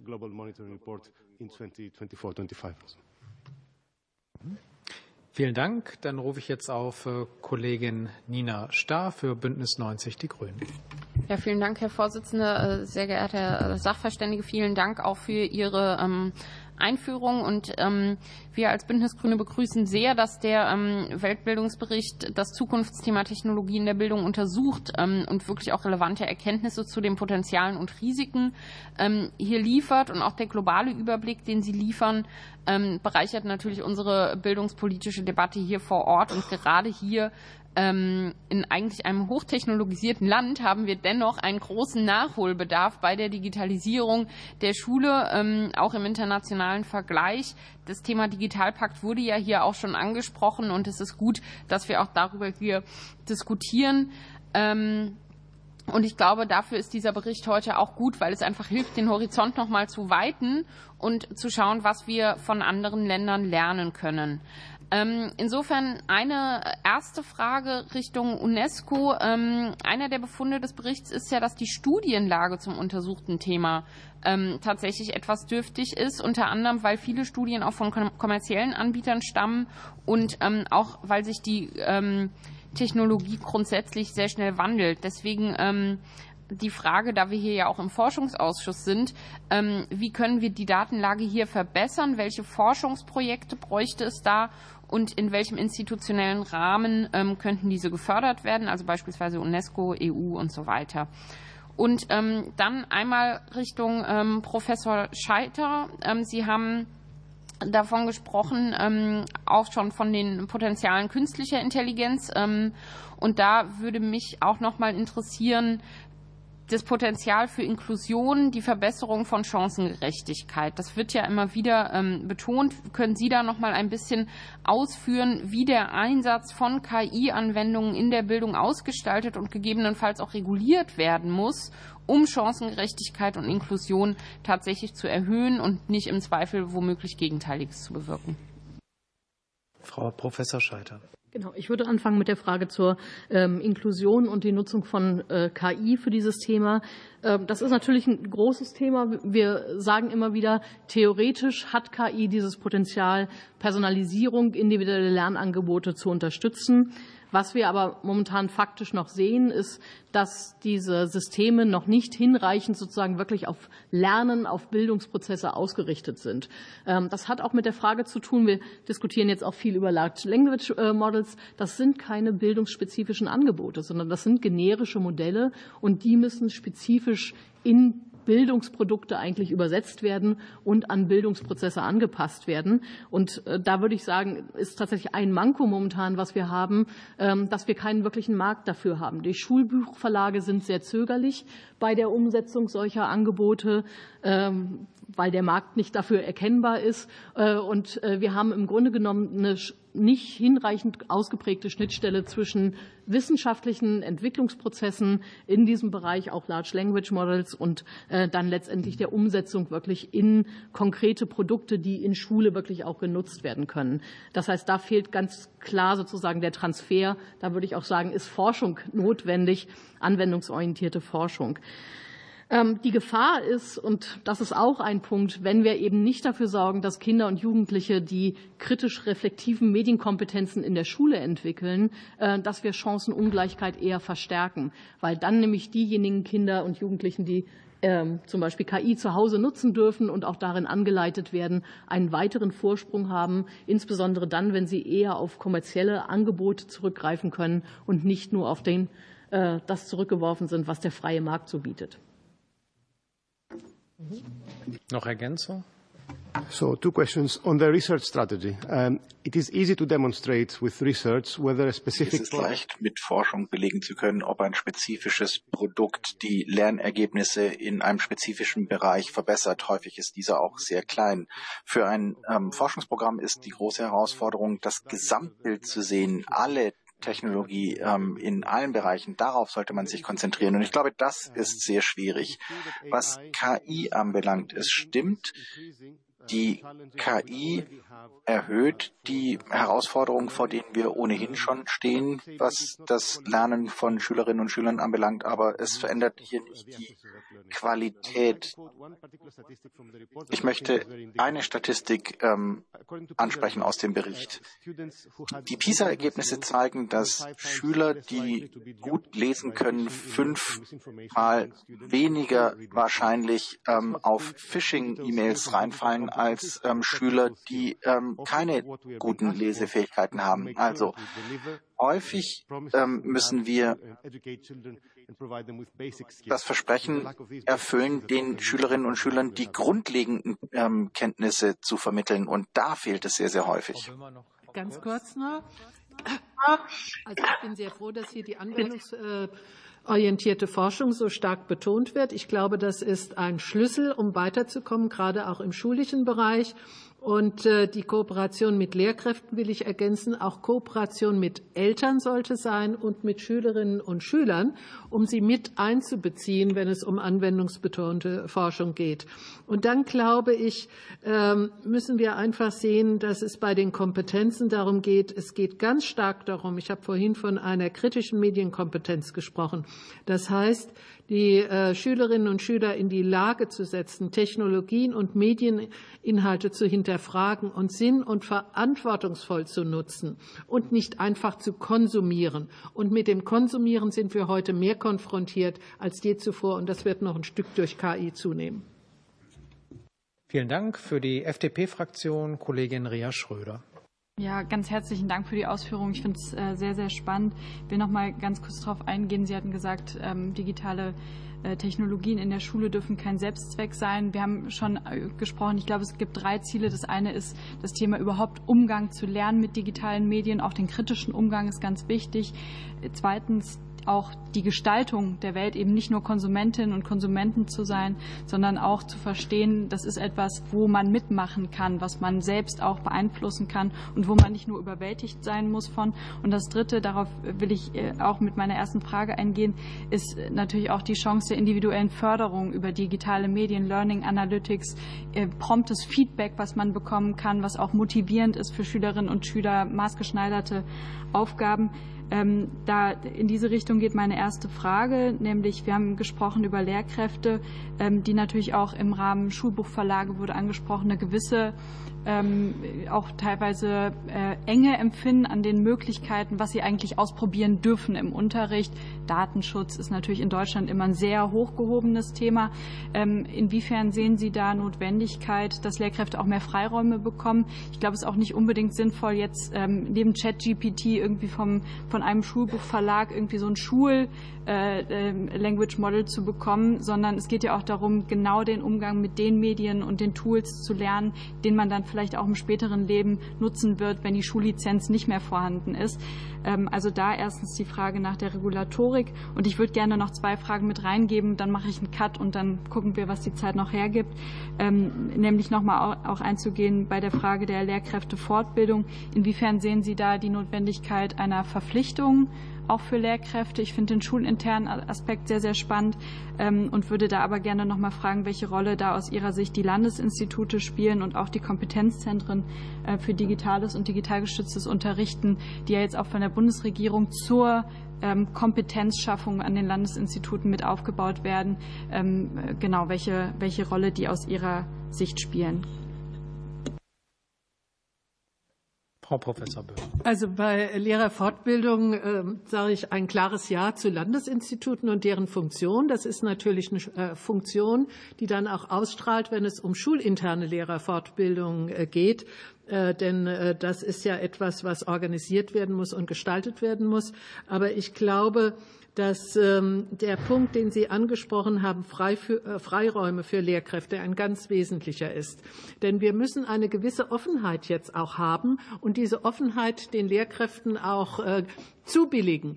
Sie müssen experimentieren können. Und wenn wir davon sprechen, es muss ein pädagogischer Mehrwert sein, dann muss ich mich auch austauschen mit anderen und sehen, was ist erfolgreich und was ist nicht erfolgreich, was führt zu besseren Lernergebnissen und wo wird zurückhaltend. Und wenn dann noch ein Austausch mit äh, Forschenden sein kann, glaube ich, wäre das ein dicker Pluspunkt. Und deshalb, Frau Scheiter, hm, wenn es Ihnen recht ist, ja.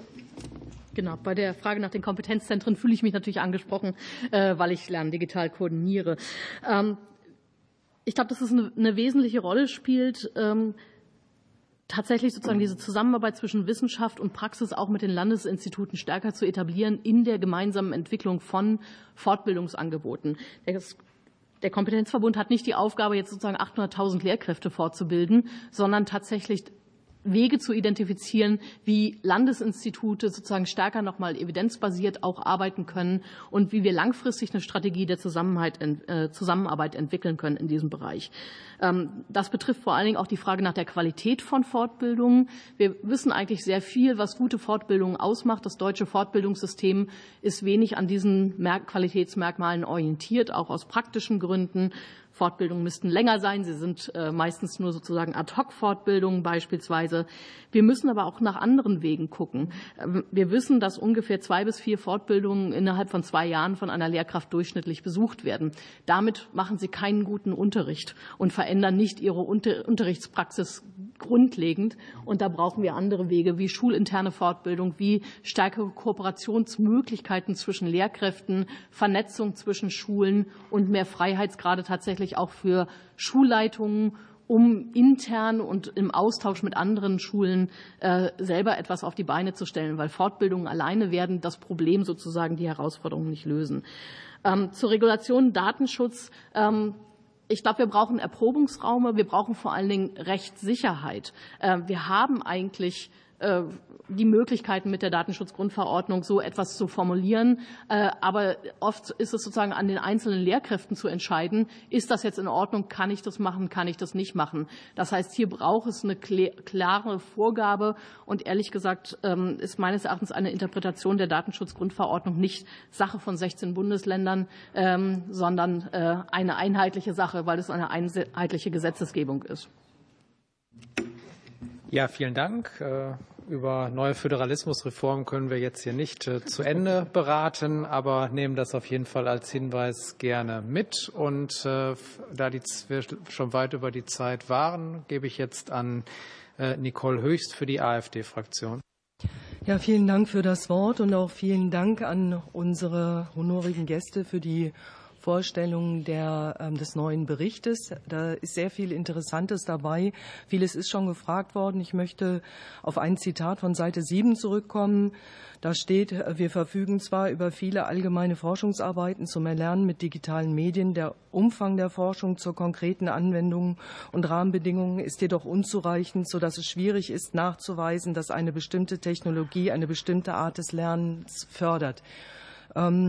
Also übersetzt heißt das ja so viel wie wir ähm, beschreiten als Bildungsgesellschaft hier gerade im Rahmen der großen Transformation ähm, den Weg eines groß angelegten Feldversuches. Frau Dr. Böhmer, mich interessiert insbesondere, ähm, welche äh, Rolle kann Digitalisierung im Hinblick auf das Erlernen von Kulturtechniken, Sozialverhalten, Empathie, interkulturelles Handeln, Motorik, kritische Vernunft und ethische Prinzipien ähm, spielen? Sehen Sie da mehrheitlich Chancen oder Gefahren und ähm, welche? Ähm, wie verändert sich der Bildungsbegriff und ähm, das Bildungsniveau äh, Ihrer Meinung nach durch äh, Digitalität oder zunehmende Digitalität. Und ähm, im letzten Falle besteht Ihrer Meinung nach vielleicht die Gefahr, bei einer Digitalisierung in eine Sackgasse zu laufen. Also einige skandinavische Länder haben ja schon die Entscheidung gefällt, sich äh, wieder von ähm, digitalem Unterricht im, zugunsten von analogen Unterricht mehrheitlich von der Digitalität abzuwenden. Ich weiß, das ist jetzt ein ganz schönes Paket, aber vielleicht könnten Sie bitte in der Kürze der Zeit da ein wenig darauf antworten. Vielen Dank. Frau Professor Böhmer. Ja, also ich will beginnen, aber ich glaube, dann ist es auch wichtig, dass äh, Antoninis und Frau Scheiter noch mal ergänzen. Zu Schweden, um das geht es ja. Das waren ja die Erkenntnisse, äh, die uns erreicht haben. Die Schweden haben ganz äh, stark abgestellt auf Digitalisierung, fast überwiegend und damit äh, die analogen Ansätze sehr zurückgedrängt. Jetzt steuern sie um. Ich glaube, es wird zukünftig auf eine richtige Mischung ankommen von digital und analog, nicht entweder oder. Das Zweite, ähm, was Sie sagen, ähm, wie kann digitale Bildung beitragen, auch zu ähm, emotionalen Lernen, zu sozialem Lernen.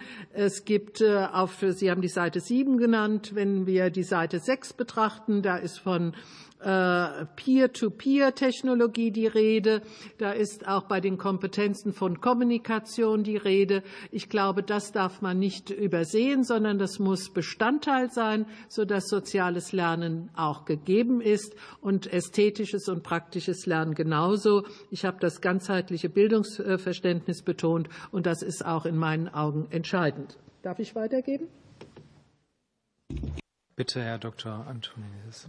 So the, purpose of the report, so the, the purpose of the report is not to. Sinn und Zweck des Berichtes ist es ja nicht ähm, Angst vor Technologie zu verbreiten. Man muss keine Angst mit der, äh, vor der Technologie haben. Wir müssen nur kritisch sein und dürfen nicht davon ausgehen, dass jede Technologie per Definition schon für die Bildung geeignet ist. Wenn ähm, es Sinn und Zweck sein soll, emotionales und soziales Lernen in der Schule zu fördern, dann müssen wir uns fragen, welche Werkzeuge haben wir jetzt schon ähm, zur Verfügung? Und im Bericht steht, Technologie ist ein Tool, aber nicht das einzige. Und ein großes Risiko, das hängt auch mit dem Datenschutz zusammen, das Risiko und Angst ähm, vor Technologie der Bildung ähm, sind, dass ähm, dies manchmal auch ähm, zu anderen Zwecken genutzt wird. Hier muss ähm, Bildung geschützt werden durch Regeln. Ich weiß, dass einige Länder hier im Land versucht haben, diese Regeln, solche Regeln einzuführen. Und das ähm, liegt hier natürlich an der ähm, Bundesregierung, die Erfahrung der unterschiedlichen Länder zu bewerten,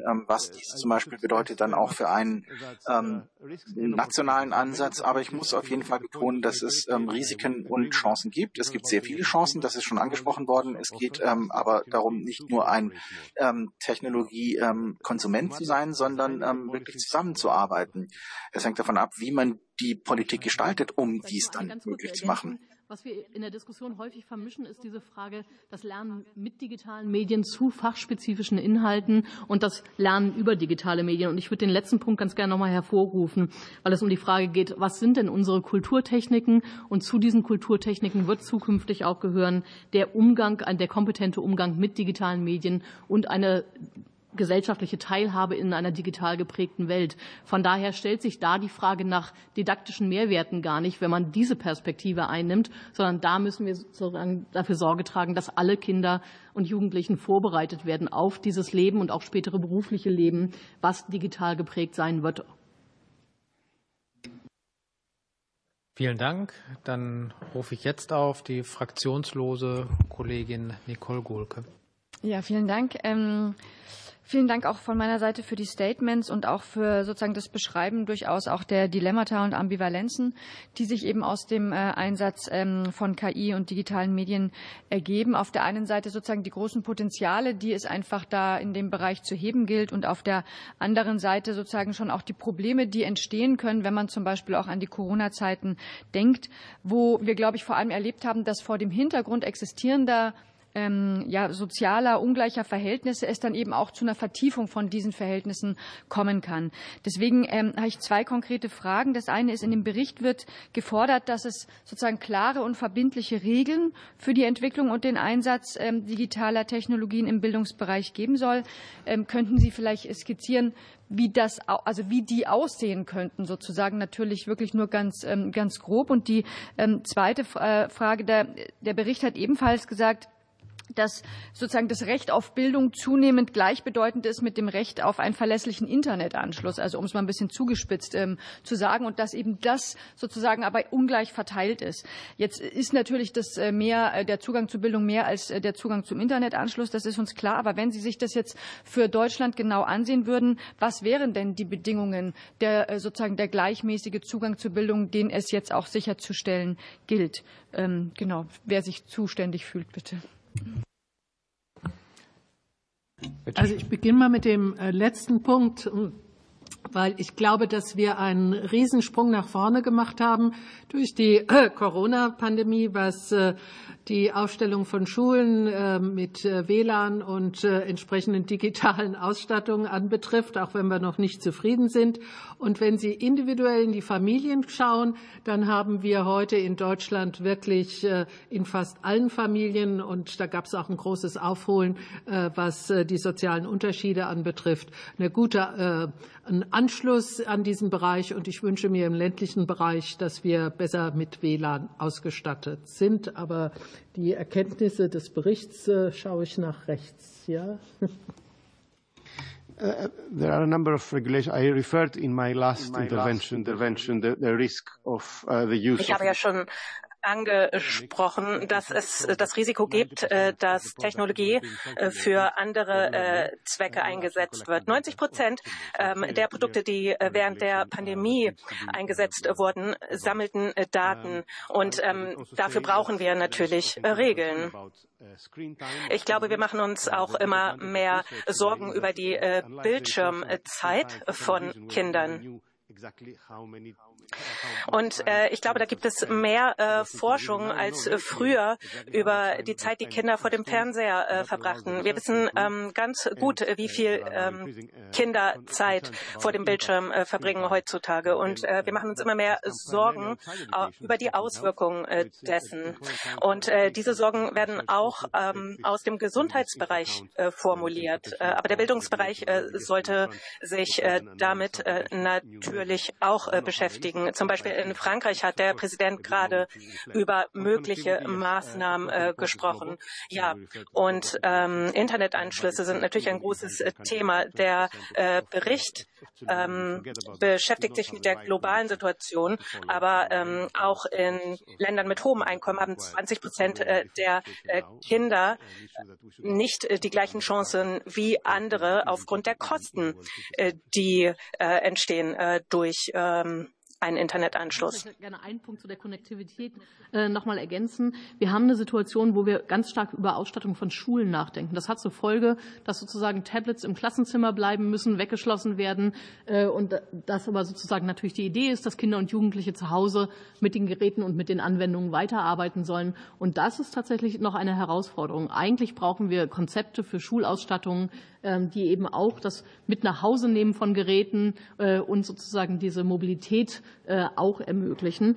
Äh, da sehe ich tatsächlich immer noch Nachholbedarf. Und wir haben momentan eine Situation, dass sozusagen Lehrkräfte häufig sehr ähm, datenreiche Anwendungen sozusagen einsetzen, die dann aber zu Hause von den Kindern nicht genutzt werden können, weil der Datenhandyvertrag der Eltern das sozusagen nicht hingibt, hergibt. Also da ist schon tatsächlich auch noch etwas zu machen, aber es bewegt sich, glaube ich, nicht auf der Frage, haben die Kinder und Jugendlichen sozusagen stabiles Internet ähm, zu Hause. Ich würde das Thema Transparenz okay. bei Regelungen äh, zur Medienentwicklung ganz hoch setzen. Es muss erkennbar sein, welche Daten genutzt und gesammelt werden. Danke. Vielen Dank. Dann komme ich jetzt äh, zur Nachfragerunde. Und äh, da eröffnet äh, Kollege Holger Becker für die SPD-Fraktion. Ja, vielen Dank. Ähm, es taucht ja immer diese Frage Qualitätskontrolle von digitalen Lerninhalten auf. Denn äh, die Hardware, die Infrastruktur ist das eine, die Lerninhalte, gerade auch von dem Hintergrund KI, Trainingsdaten für KI. Ähm, wie kann man sich vorstellen oder wie könnte man sich vorstellen, hier tatsächlich eine entsprechende Qualitätskontrolle einzuführen?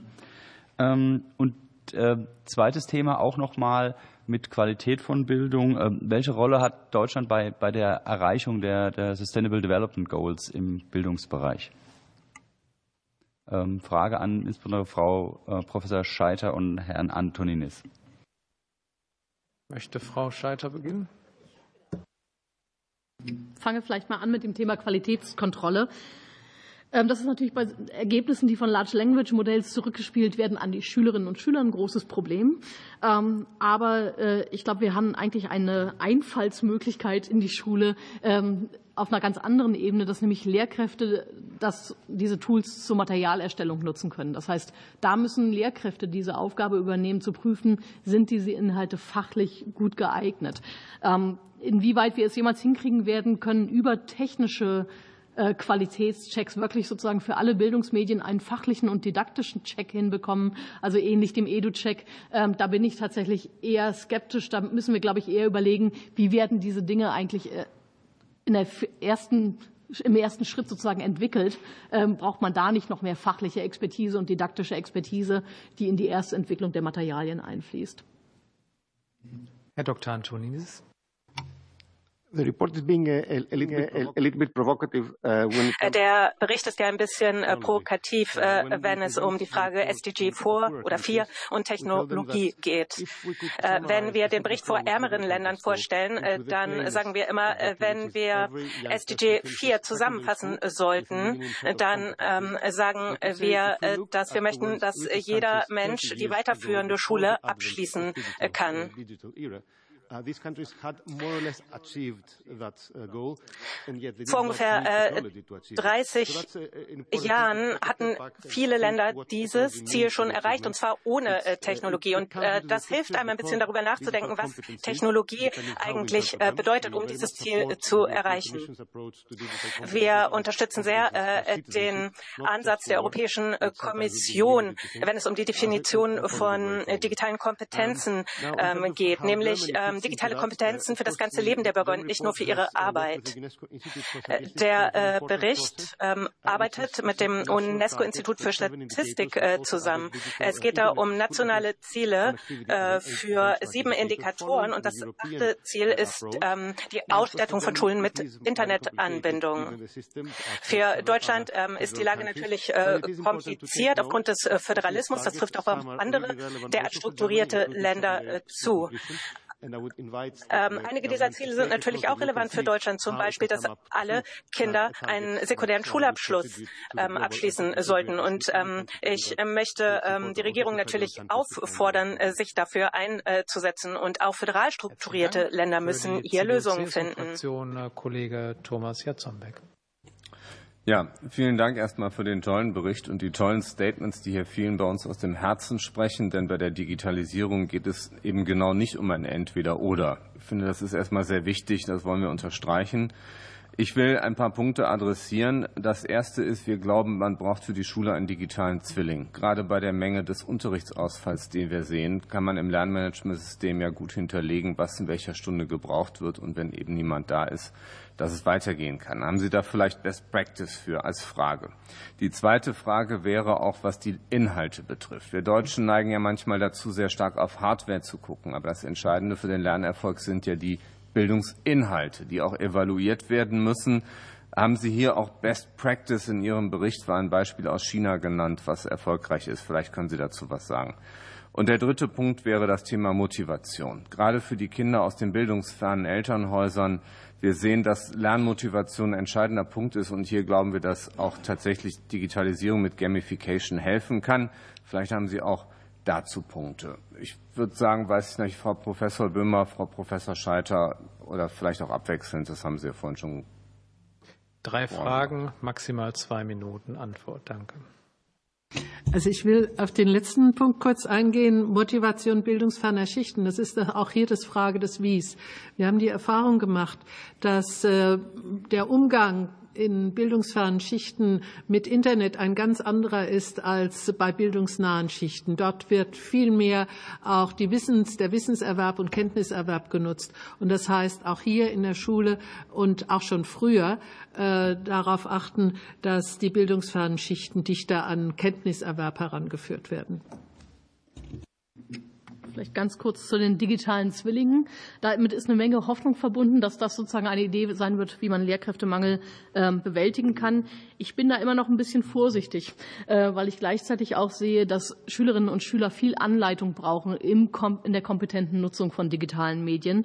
Ähm, das heißt, wir können vielleicht sozusagen Ressourcen, Personalressourcen bei den Lehrkräften sparen, müssen dann aber über andere Konstellationen gucken, ähm, didaktische Coaches, Unterstützung für selbstreguliertes Lernen und vor allen Dingen äh, nicht nach dem Gießkannenprinzip zu fördern, sondern spezifisch diejenigen, die die Unterstützung brauchen, auch nochmal genau in den Blick zu nehmen, nämlich äh, Kinder und Jugendliche aus bildungsfernen Schichten, die eben nicht sich darauf verlassen können, dass im Zweifelsfall die Eltern sich mit ihnen zu Hause hinsetzen.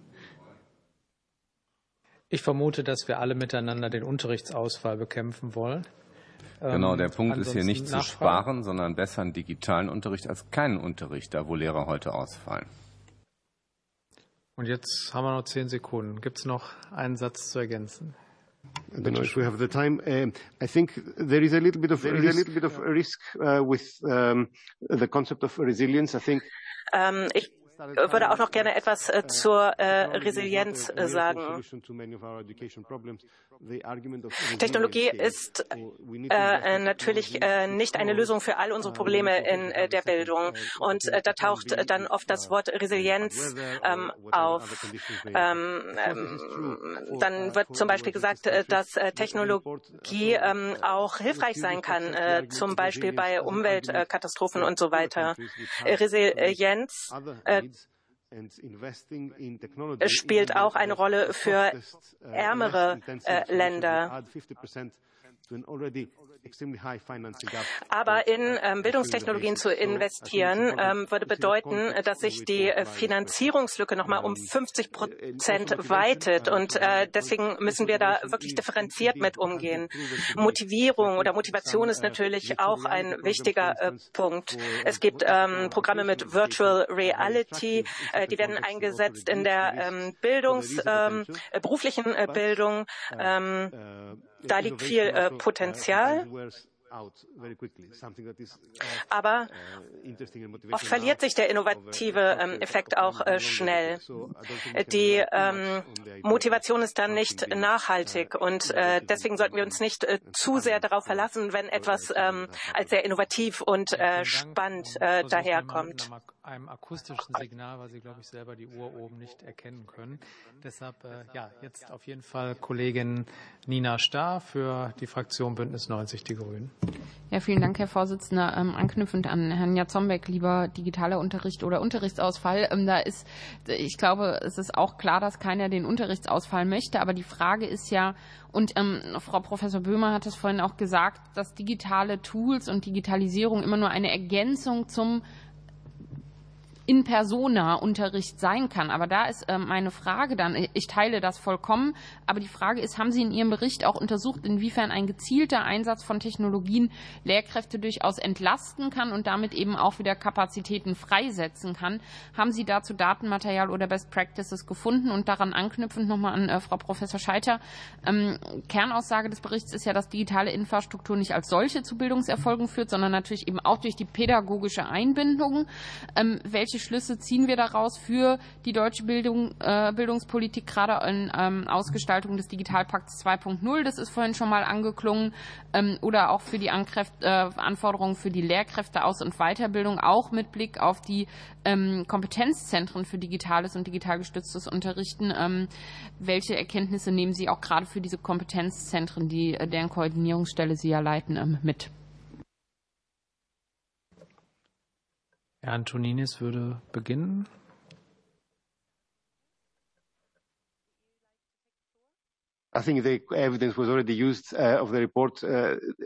to be very careful. Ich äh, glaube, dass wir äh, vorsichtig äh, vorgehen müssen. Ähm, man muss genau untersuchen, ob Technologien die Rolle des Lehrers leichter machen oder schwieriger. Manchmal kann das das Zeitmanagement von Lehrenden verbessern. Aber wir sprechen hier über sehr spezifische Lehraufgaben. Viele Lehrenden ähm, beschweren sich über äh, die Herausforderungen, die in solchen Technologien beinhaltet äh, sind. Und äh, damit meinen sie auch oft die pädagogische Komponente.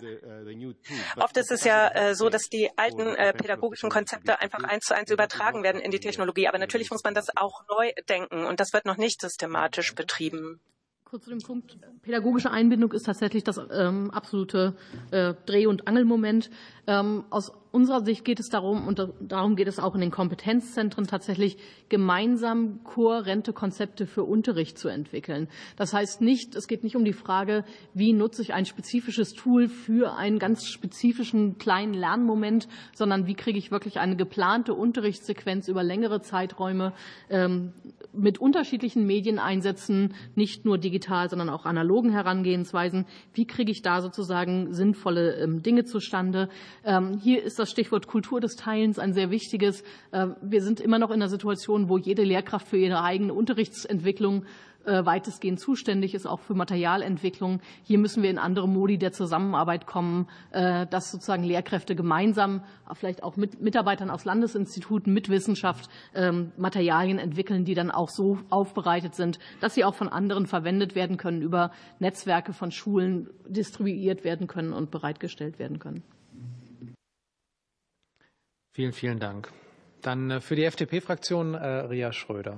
Ja, ganz herzlichen Dank. Ich will da direkt anknüpfen. Da, da denke ich ja auch direkt an Open Educational Resources und die Förderung davon, ähm, das auch in die äh, Fläche zu bringen. Aber Sie haben, finde ich, ein ganz wichtiges Stichwort angesprochen. Das ist die Kultur. Das ist ja, glaube ich, was, was ähm, der Einzug von, von Digitalisierung in den Schulen auch zeigt.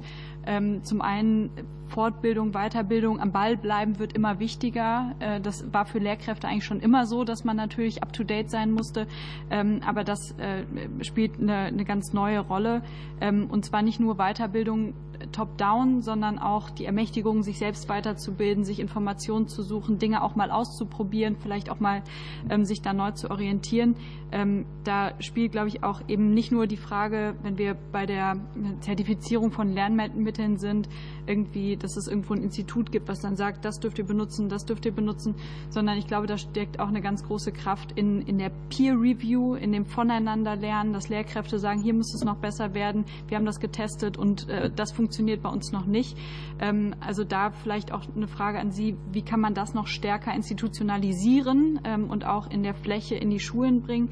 Und das will ich auch noch mal verknüpfen mit, mit einer zweiten Frage, die mich im Hinblick auf äh, den Digitalpakt 2.0 sehr interessiert, weil wir den ja besser machen wollen und bisher ja Digitalisierung in Deutschland messen an ausgegebenen Euro. Das ist auch schon verschiedentlich angesprochen worden.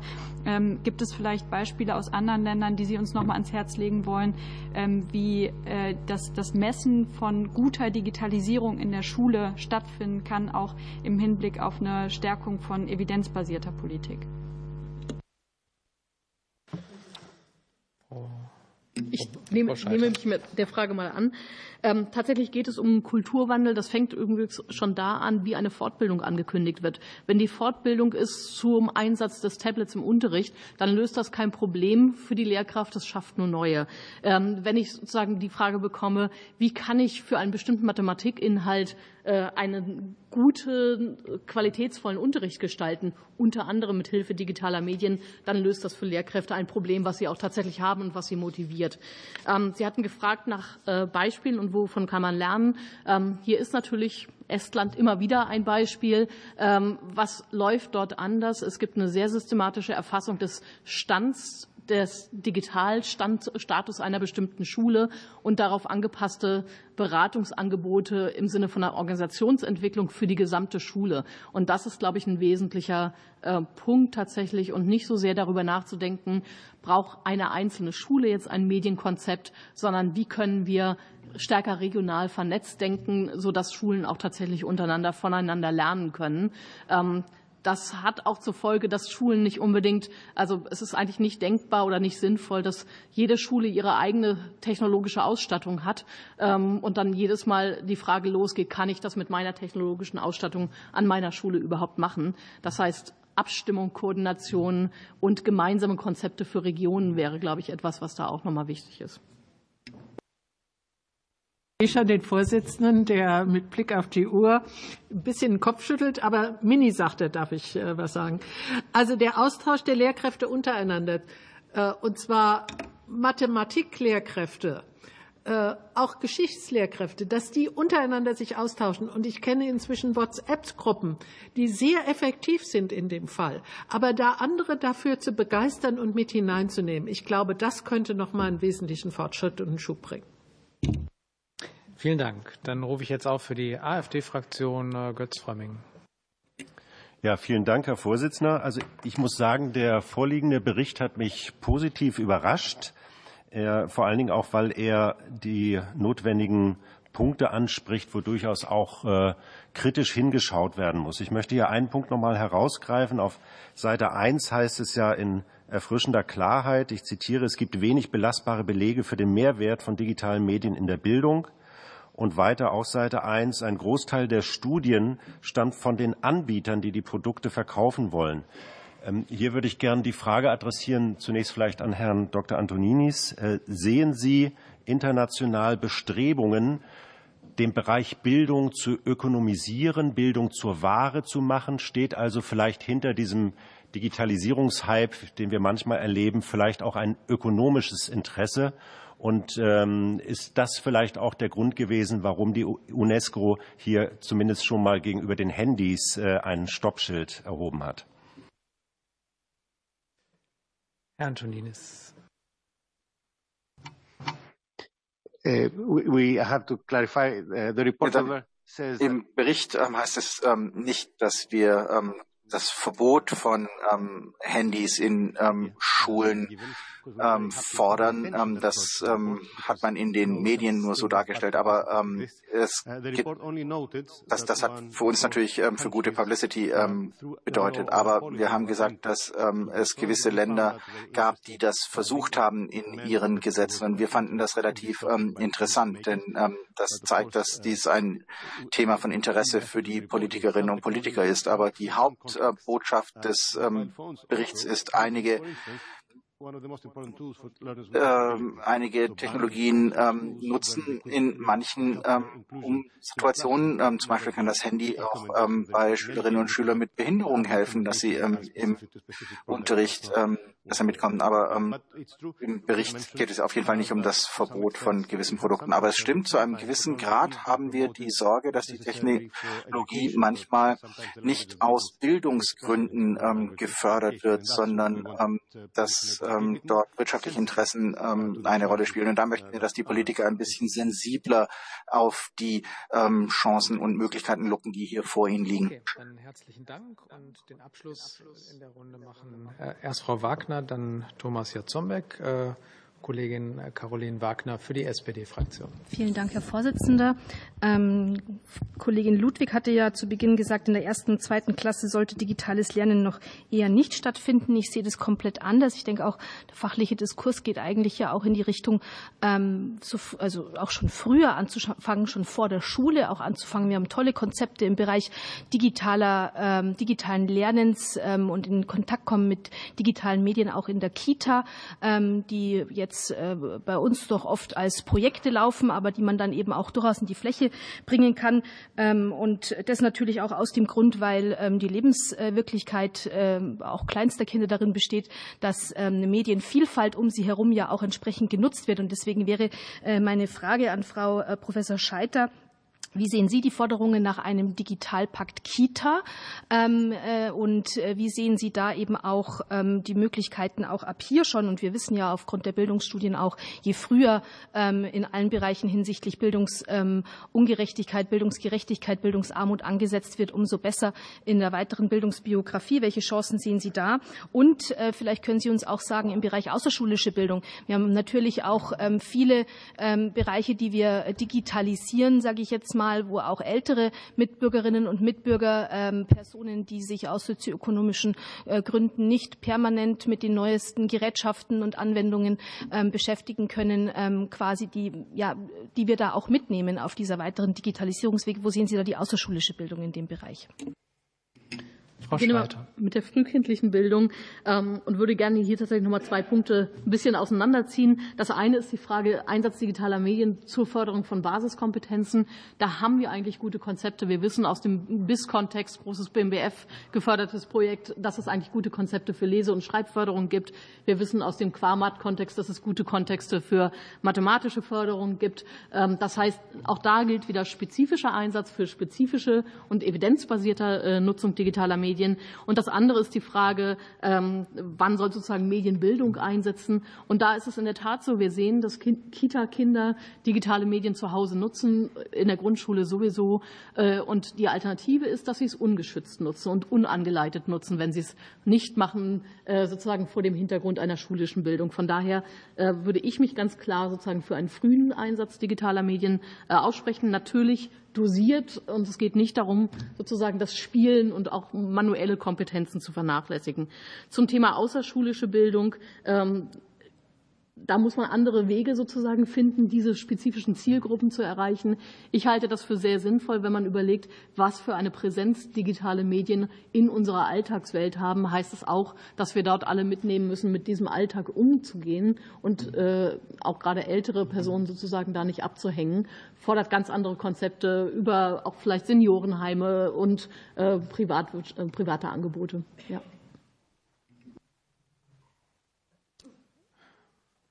Extrem kurze Ergänzung von Frau Also extrem kurz. Ähm, zu Älteren. Es gibt die Stiftung Digitale Chancen, die sich diesem Thema gewidmet hat mit vielen interessanten Vorschlägen. Und ich glaube, gerade wenn es um Ältere geht, heißt es lebenslanges Lernen und das ist von entscheidender Bedeutung. Vielen Dank dafür. Und äh, wir können alle miteinander froh sein, dass wir heute nicht so wahnsinnig auf jede Sekunde achten müssen wie teilweise sonst. Aber wir haben auch trotzdem noch äh, weitere Beratungspunkte heute. Und Abschluss jetzt in dieser Runde macht äh, Thomas Jatzombeck für die CDU-CSU-Fraktion. Ja, vielen Dank. Ich würde das Thema KI gerne noch mal beleuchten wollen, insbesondere Frau Professor Schreiter dazu fragen, wie Ihre Beurteilung ist von KI im Unterricht oder auch zur Unterrichtsvorbereitung. Die Ständige Wissenschaftliche Kommission hat sich dazu ja heute auch geäußert und ähm, ob Sie es dann auch für sinnvoll halten würden, hier Lizenzen zur Verfügung zu stellen und wenn ja, ob man da vielleicht auch stärker dann mit europäischen Unternehmen reden sollte, statt immer mit den amerikanischen Giganten. Denn wir haben ja gerade auch gesehen, dass Landeslizenzen ein Stück ins Leere gelaufen sind, weil über Nacht Vertragsbedingungen geändert wurden, dass nur Erwachsene den Dienst noch nutzen können. Frau Scheiter. Genau, also zum Thema KI, finde ich, steht in dem SWK-Gutachten, ich habe es eben überflogen, tatsächlich auch erst eine Menge Gutes drin, äh, unter anderem ja die Frage, also wie kann man Lehrkräfte damit entlasten bei Unterrichtsvorbereitung und ich glaube, das wird eher das Einfalltor sein sozusagen als der Einsatz sozusagen für die Schüler, weil man damit auch den Mehrwert den Lehrkräften noch mal stärker klar machen kann. Wir brauchen eine Diskussion über Prüfungsformate, aber auch über die Frage, was sind eigentlich unsere Bildungsziele damit verknüpft. An den alten Prüfungsformaten werden wir nicht in der Form über, ähm, festhalten können. Ähm, zu dem Thema Lizenzen. Ähm, ja, wir brauchen die Lizenzversion, weil da tatsächlich auch häufig weniger datenschutzrechtliche Probleme mit verbunden sind. Äh, und ich würde mich sehr stark tatsächlich für einen europäischen also die Ent Entwicklung europäischer Sprachmodelle, wie sie ja auch schon vorangetrieben wird, ähm, einsetzen, die dann eben auch für Bildungsverlage, Bildungs ähm, Häuser sozusagen zur Verfügung stehen, weiter trainiert werden können für bildungsspezifische Anwendungen, weil wir uns in der Tat jetzt gerade relativ stark abhängig gemacht haben äh, von den großen Sprachmodellen, äh, die durch OpenAI sozusagen auf den Markt gekommen sind, mit all den Problemen, die das mit sich gebracht hat oder bringt. If, I could uh, respond to two questions that I didn't have time on curation that uh, Frau Schroeder uh, asked before. Die ich nicht beantworten konnte. Es ist natürlich eine ähm, der wichtigsten ähm, Möglichkeiten, ähm, die Beteiligung von ähm, Lehrern, also ähm, Unterrichtsvorbereitung ähm, ist sehr wichtig. und eines der nicht erfüllten Versprechen hier ist, dass viele der Dinge, die im Internet sind, kein, dass, dass die Lehrer hier kein, kein, kein Copyright haben. Also und was die Früh frühkindliche Erziehung anbelangt, Frau Wagner hat hier die Frage gestellt. Ähm, ich würde sagen, das ist das Thema, das wir ähm, nicht äh, im Bericht hatten. Ähm, wir haben uns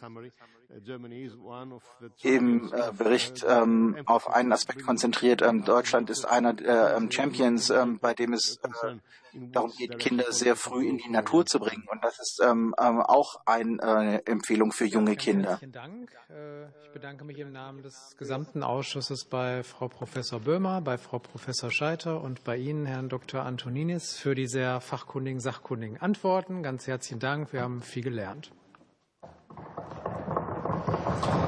Für alle Zuschauerinnen und Zuschauer empfehle ich auch sehr, diesen UNESCO-Weltbildungsbericht äh, sich zu Gemüte zu führen, ihn durchzulesen, denn dieser internationale Blick auf äh, Technologien in der Bildung hilft uns sehr. Und ich glaube, alle Kolleginnen und Kollegen haben heute wieder was mitgenommen, dass die analogen und digitalen Bildungsangebote eben in einer guten Mischung zur Verfügung gestellt sein sollten und dass es ebenso wichtig ist, die Lehrkräfte, aber eben auch die Schulleitungen da pädagogisch und äh, technisch weiter zu supporten und dass es äh, sicherlich sehr, sehr wichtig ist, äh, hier auch die entsprechenden Weiterbildungs- und Unterstützungsangebote zur Verfügung zu stellen. In diesem Sinne arbeiten wir daran weiter. Und äh, nachträglich äh, begrüßen möchte ich auch noch Herrn Walter Hirche äh, hier im Ausschusssaal, der eben in den vergangenen Wahlperioden ja sehr oft auch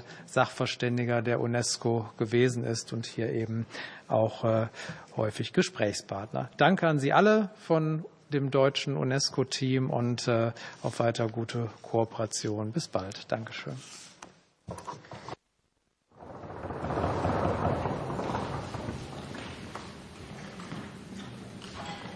Ja, damit äh, schließe ich jetzt nochmal formal den Tagesordnungspunkt 2 und äh, eröffne den Tagesordnungspunkt 3 unserer heutigen Ausschusssitzung. Bericht der Bundesregierung zu den deutsch-brasilianischen Regierungskonsultationen, die am 3. und 4. Dezember 2023 hier in Berlin stattgefunden haben. Es waren die zweiten deutsch-brasilianischen Regierungskonsultationen und beide Regierungen haben hier äh, eine bilaterale Partnerschaft für eine sozial gerechte und ökologische Transformation unterzeichnet und in den verschiedenen Schwerpunkten der Zusammenarbeit neue Absichtserklärungen unterschrieben. Und äh, da wir als Ausschuss für Bildung, Forschung und Technikfolgenabschätzung auch mit einer Delegation im vergangenen Jahr in Brasilien waren und auch äh, viele der Themen, die jetzt auch in den Regierungskonsultationen eine Rolle gespielt haben, auch uns auf unserer Reise begleitet haben, äh, ist es wichtig, hier auch noch mal gemeinsam sich darüber auszutauschen. Äh, wir waren der erste Ausschuss des Bundestages, der dann auch nach dem Regierungswechsel in Brasilien war. Und wir sind jetzt auf den Bericht des parlamentarischen Staatssekretärs gespannt zu den Ergebnissen der Regierungskonsultation. Äh, Dr. Jens Brandenburg, äh, Sie haben das Wort. Ja, vielen herzlichen Dank, Herr Vorsitzender, liebe Kolleginnen und Kollegen. Seit ähm, über fünf Jahrzehnten, genau genommen seit 1969, arbeiten Deutschland und Brasilien in Wissenschaft, in Technologie und Innovation sehr vertrauensvoll und auch äh, sehr erfolgreich zusammen. Und ich freue mich sehr über die ähm, hohe Vielzahl an Gesprächen und auch den persönlichen Austausch beider Seiten, der in den letzten zwölf Monaten nun wieder stattgefunden hat. Auch ganz persönlich konnte ich mich von der Exzellenz der Forschungsinstitute in Brasilien bereits während meiner ähm, Lateinamerika-Reise im November 2022 vor Ort überzeugen. Ähm, Herr Vorsitzender, Sie haben gerade erwähnt, und ich begrüße das sehr, dass dieser Ausschuss hier sich vor Ort ein Bild gemacht hat. Äh, der erste Ausschuss dieser Legislatur war. Meine Delegationsreise war seit Beginn der Pandemie die erste äh, Regierungsdelegation von deutscher Seite überhaupt in Brasilien wieder. Und das zeigt, glaube ich, dass sowohl auf Regierungs- als auch parlamentarischer Seite ähm, Bildung und Forschung in den bilateralen Beziehungen einen ganz besonders hohen Stellenwert haben.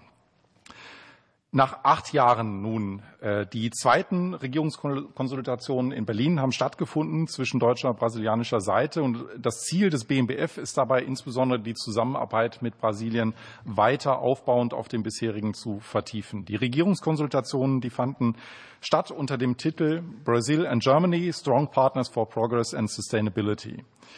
Und diese erste Säule Progress mit den Themen äh, Wirtschaft, Finanzen, Handel, ähm, Arbeit und Soziales umfasste dabei ganz große Themen wie beispielsweise das Mercosur-Abkommen, aber auch die Mobilität von Arbeitnehmern, Arbeitnehmerinnen und Fachkräften. Und die Säule Sustainability, sie umfasste Themen wie beispielsweise die grüne Transformation, Energie, Klima, Umwelt, Ernährung, Landwirtschaft und auch die Entwicklungszusammenarbeit und thematisierte dabei ganz besonders die Dekarbonisierung der Wirtschaft, ähm, die Intensivierung unserer Energiepartnerschaft, grünen Wasserstoff, erneuerbare Energien, den Emissionszertifikatehandel, Klima, Umweltschutz, Waldschutz, Biodiversität, Ernährungssicherheit und nachhaltige Agrarpolitik, also auch Themen, die hier im Ausschuss aus Forschungsperspektive immer wieder behandelt werden. Und zusätzlich fand natürlich auch ein vertiefter Austausch zur ähm, Außen- und Sicherheitspolitik statt. Wie stark der Wille der gesamten Bundesregierung zu einer Stärkung der deutsch-brasilianischen Partnerschaft ist, das zeigte sich ja auch in der Unterzeichnung der übergeordneten deutsch-brasilianischen Partnerschaft für eine sozial gerechte und ökologische Transformation, die ja von Bundeskanzler Scholz und Präsident Lula gemeinsam unterzeichnet wurde. Für uns im BMBF liegt der Fokus insbesondere auf äh, Chancen und Potenzialen unserer Zusammenarbeit. Und da sehen wir die neue ähm, Amtszeit von Lula und das Zeitfenster, das sich jetzt gerade auch sehr aktuell bietet. Das wollen wir optimal für weitere Gespräche, Vernetzung und äh, auch weitere Forschungskooperationen aktiv nutzen. Den Auftakt dazu bildeten die Regierungskonsultationen am 4. Dezember vormittags im Rahmen des bilateralen Gespräches unserer Bundesministerin Bettina Stark-Watzinger und äh, Luciana Barbosa de Oliveira Santos, der brasilianischen Ministerin für Wissenschaft, Technologie und Innovation. Äh, bei uns im BMBF hat das stattgefunden und nachmittags dann erneut äh, im Plenum im ähm, Kanzleramt. Themen dieses bilateralen Gesprächs waren unter anderem äh, die Schwerpunktsetzung der brasilianischen G20-Präsidentschaft jetzt in diesem Jahr. Es sind ja ganz übergreifend im Allgemeinen Themen ähm, nachhaltige Entwicklung, Reform auch der Global Governance-Strukturen und Bekämpfung von Ungleichheiten. Und ganz besonders im Bereich der Forschung und Innovation sind das insbesondere die Dekarbonisierung der Wirtschaft, das Recht auf Gesundheit, die Energiewende, nachhaltiger Amazonas und eine inklusive Forschung. Es wurde außerdem besprochen die erfolgreiche Verstetigung. Das war auch ein äh, deutsches Anliegen was wir ähm, im vergangenen Jahr bereits vorgebracht haben, die erfolgreiche Verstetigung des Research and Innovation äh, Initiative Gathering zu einer formalen Arbeitsgruppe äh, auf G20-Ebene. Außerdem zum laufenden DAD-Stipendienprogramm EFR Zukunftsstipendien Grüner Wasserstoff, das ja auch vom BMBF finanziert wird, konnten wir verkünden, dass pünktlich zu den Regierungskonsultationen die Ausweitung des Programms unter anderem auf Brasilien beschlossen wurde. Und somit sollen Bewerbungen von Masterstudierenden, Promovierenden und auch Postdocs aus Brasilien, aber auch nach Brasilien unterstützt werden. Im Gespräch der Ministerin wurde auch deutlich, dass Fragen zum Zusammenleben in Gesellschaften ähm, mit kultureller, religiöser, politischer und ökonomischer Ungleichheit beide Länder umtreiben und außerdem die Internationalisierung der Geistes- und Sozialwissenschaften beiden Ministerien ein wichtiges Anliegen ist. Erwähnt wurde auch der ähm, Aufbau der fünf Maria Sibylla Merian Centers for Advanced Studies, ähm, wovon eines das Messia-Projekt sich in äh, Sao Paulo befindet. Und beide Seiten haben außerdem betont, wie wichtig beiden Partnerländern die Schaffung von langfristigen Strukturen und insbesondere auch der Aufbau einer Forschungsbrücke zwischen Deutschland und Brasilien ist. Hauptthema waren dann die vier äh, Absichtserklärungen, die mit ähm, äh, brasilianischen Partnerministerium von unserer Seite vereinbart wurden. Auch dazu ein paar Worte, dass Sie den Überblick haben. So wurde äh, die Fortführung der Forschungskooperation am Klimamessturm Atto, dem Amazon Tall Tower Observatory, Sie haben ja einen Einblick bekommen in Brasilien, im Rahmen einer Absichtserklärung vereinbart. Ähm, Sie haben es im letzten Sommer besucht und konnten sich ja von der enormen Bedeutung dieses Projekts vor Ort überzeugen. Die mittels dieser Forschungsinfrastruktur gesammelten Daten, die liefern das notwendige Klimawissen für zukünftige politische Weichenstellungen hin zu einer nachhaltigen Lebensweise. Und mit Blick auf den ersten ausgesprochenen Tagesordnungspunkt heute möchte ich hier betonen, ja, natürlich auf den Meeren sammeln wir da wichtige Daten und Wissen über den Klimaschutz, aber eben auch im tiefen Amazonas. Ähm, das ist eine wesentliche Grundlage.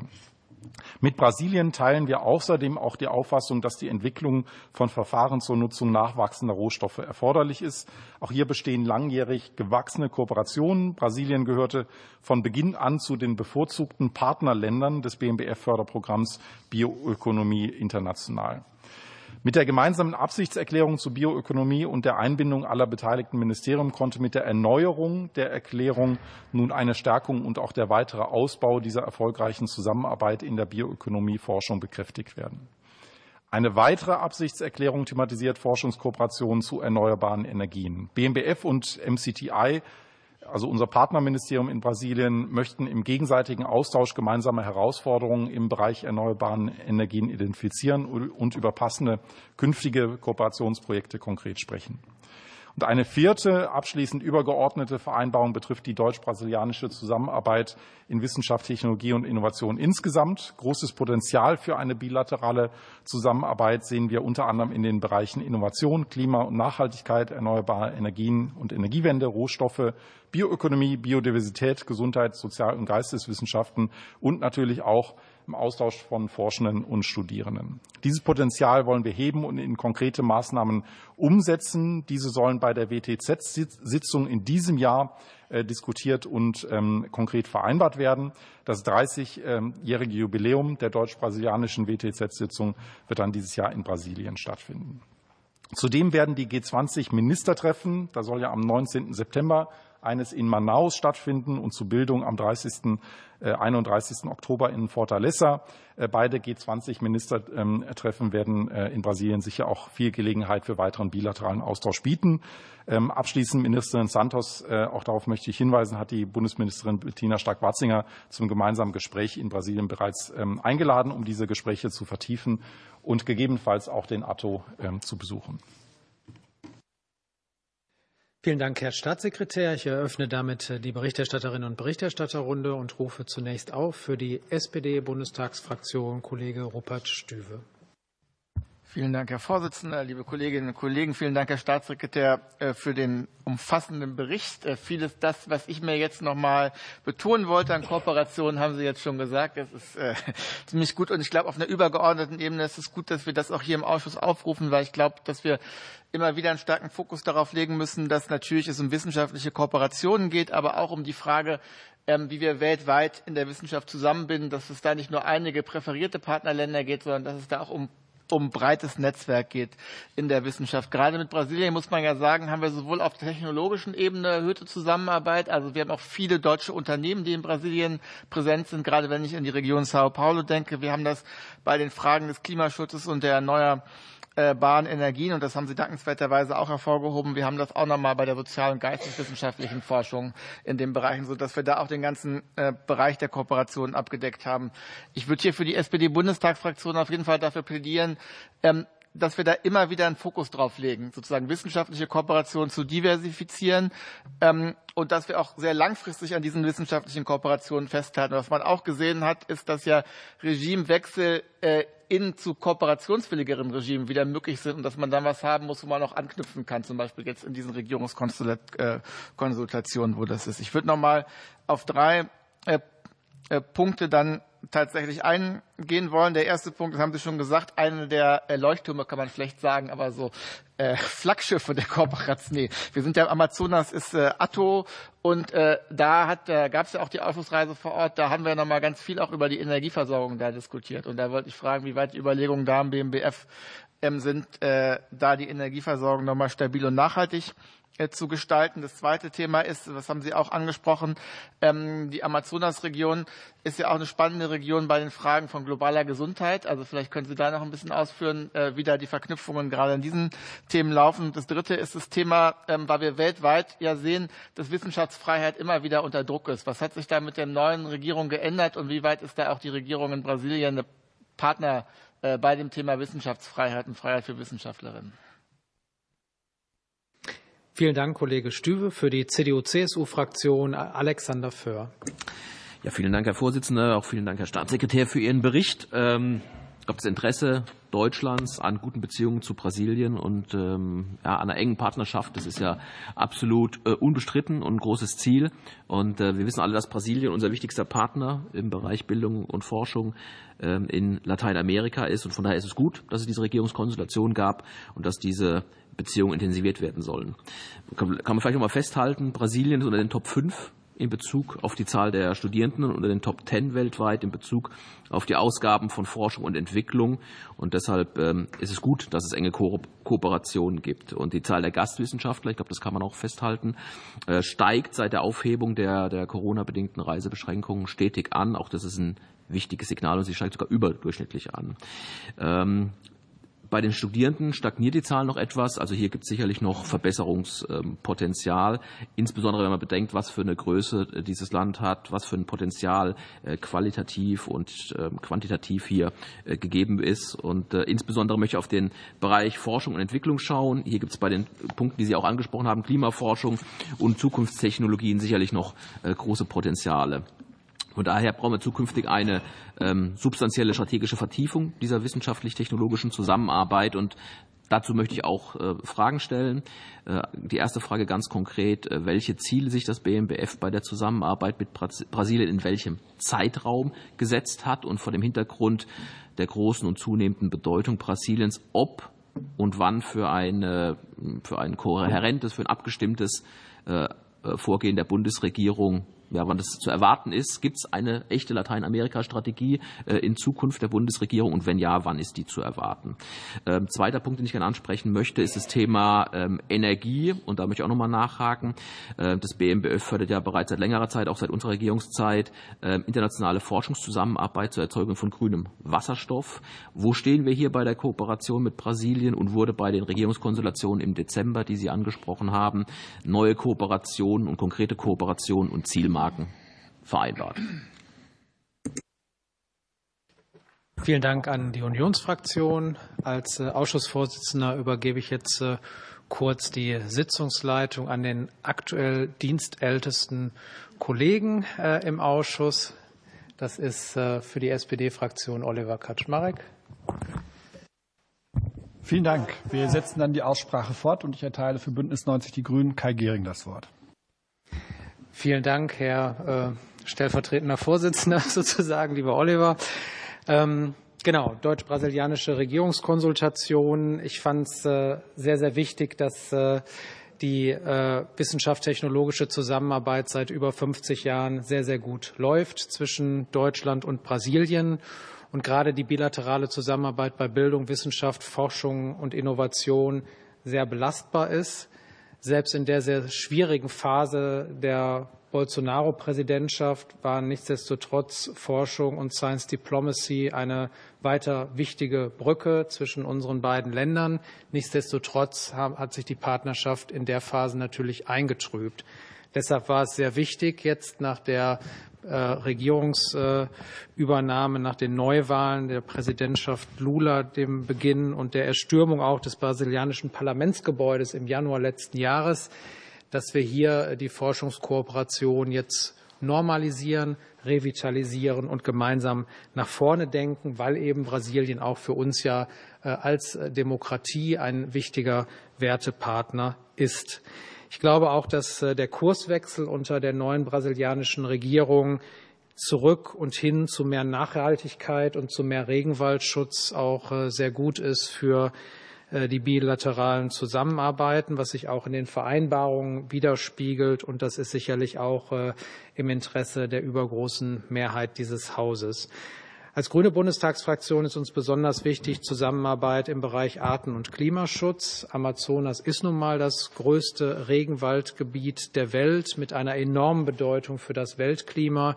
Das ist schon quasi eine internationale Schutzverantwortung, die Brasilien äh, übernimmt und deshalb gut, hier enger zu kooperieren. Das Leuchtturmprojekt schlechthin ist hier natürlich der Atto Tower. Äh, ein hohes äh, Forschungsinvest mit 50-50-Finanzierung. Äh, und es ist sehr, sehr gut, dass hier die Weiterfinanzierung gesichert ist und wir weiter dafür auch Sorge tragen.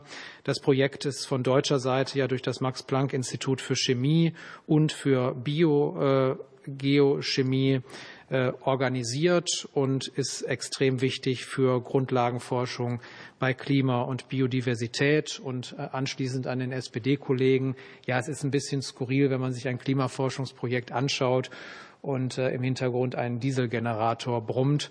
Es wäre also sehr sinnvoll, auch hier andere Technologien einzusetzen. Das besondere Profil der Wissenschafts- und Forschungskooperation liegt bei den Forschungszweigen, ähm, die zur Erreichung der SDGs Sorge tragen. Deshalb ähm, gut auch, dass wir das größte Gesundheitsforschungsinstitut äh, Fiocruz äh, besucht haben und auch hier im Hinblick auf Pandemieprävention, Impfstoffentwicklung und äh, Heilungschancen großer Volkskrankheiten miteinander gesprochen haben. Und abschließend, ähm, ich finde es sehr wichtig, sich immer wieder den Schatz zu verdeutlichen, dass eine Million Brasilianerinnen und Brasilianer Deutsch sprechen.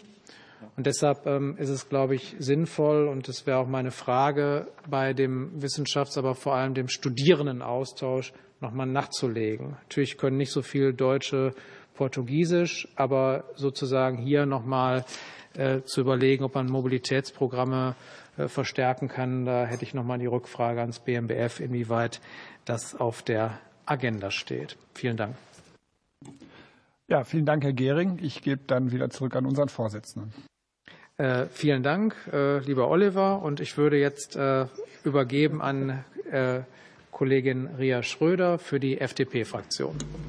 Ganz herzlichen Dank, Herr Vorsitzender, und auch äh, danke an die Bundesregierung für den Bericht. Wurde jetzt vielfach schon genannt, wie wichtig die bilateralen Beziehungen auch ähm, Deutschlands mit äh, Brasilien sind. Auch viele Themen, die im Bereich der Forschungskooperation wichtig sind. Ähm, das Thema erneuerbare Energien, grüner Wasserstoff ist angesprochen worden und insofern ja auch ein ähm, besonderer Fokus auf stark anwendungs- und praktisch orientierter Forschung.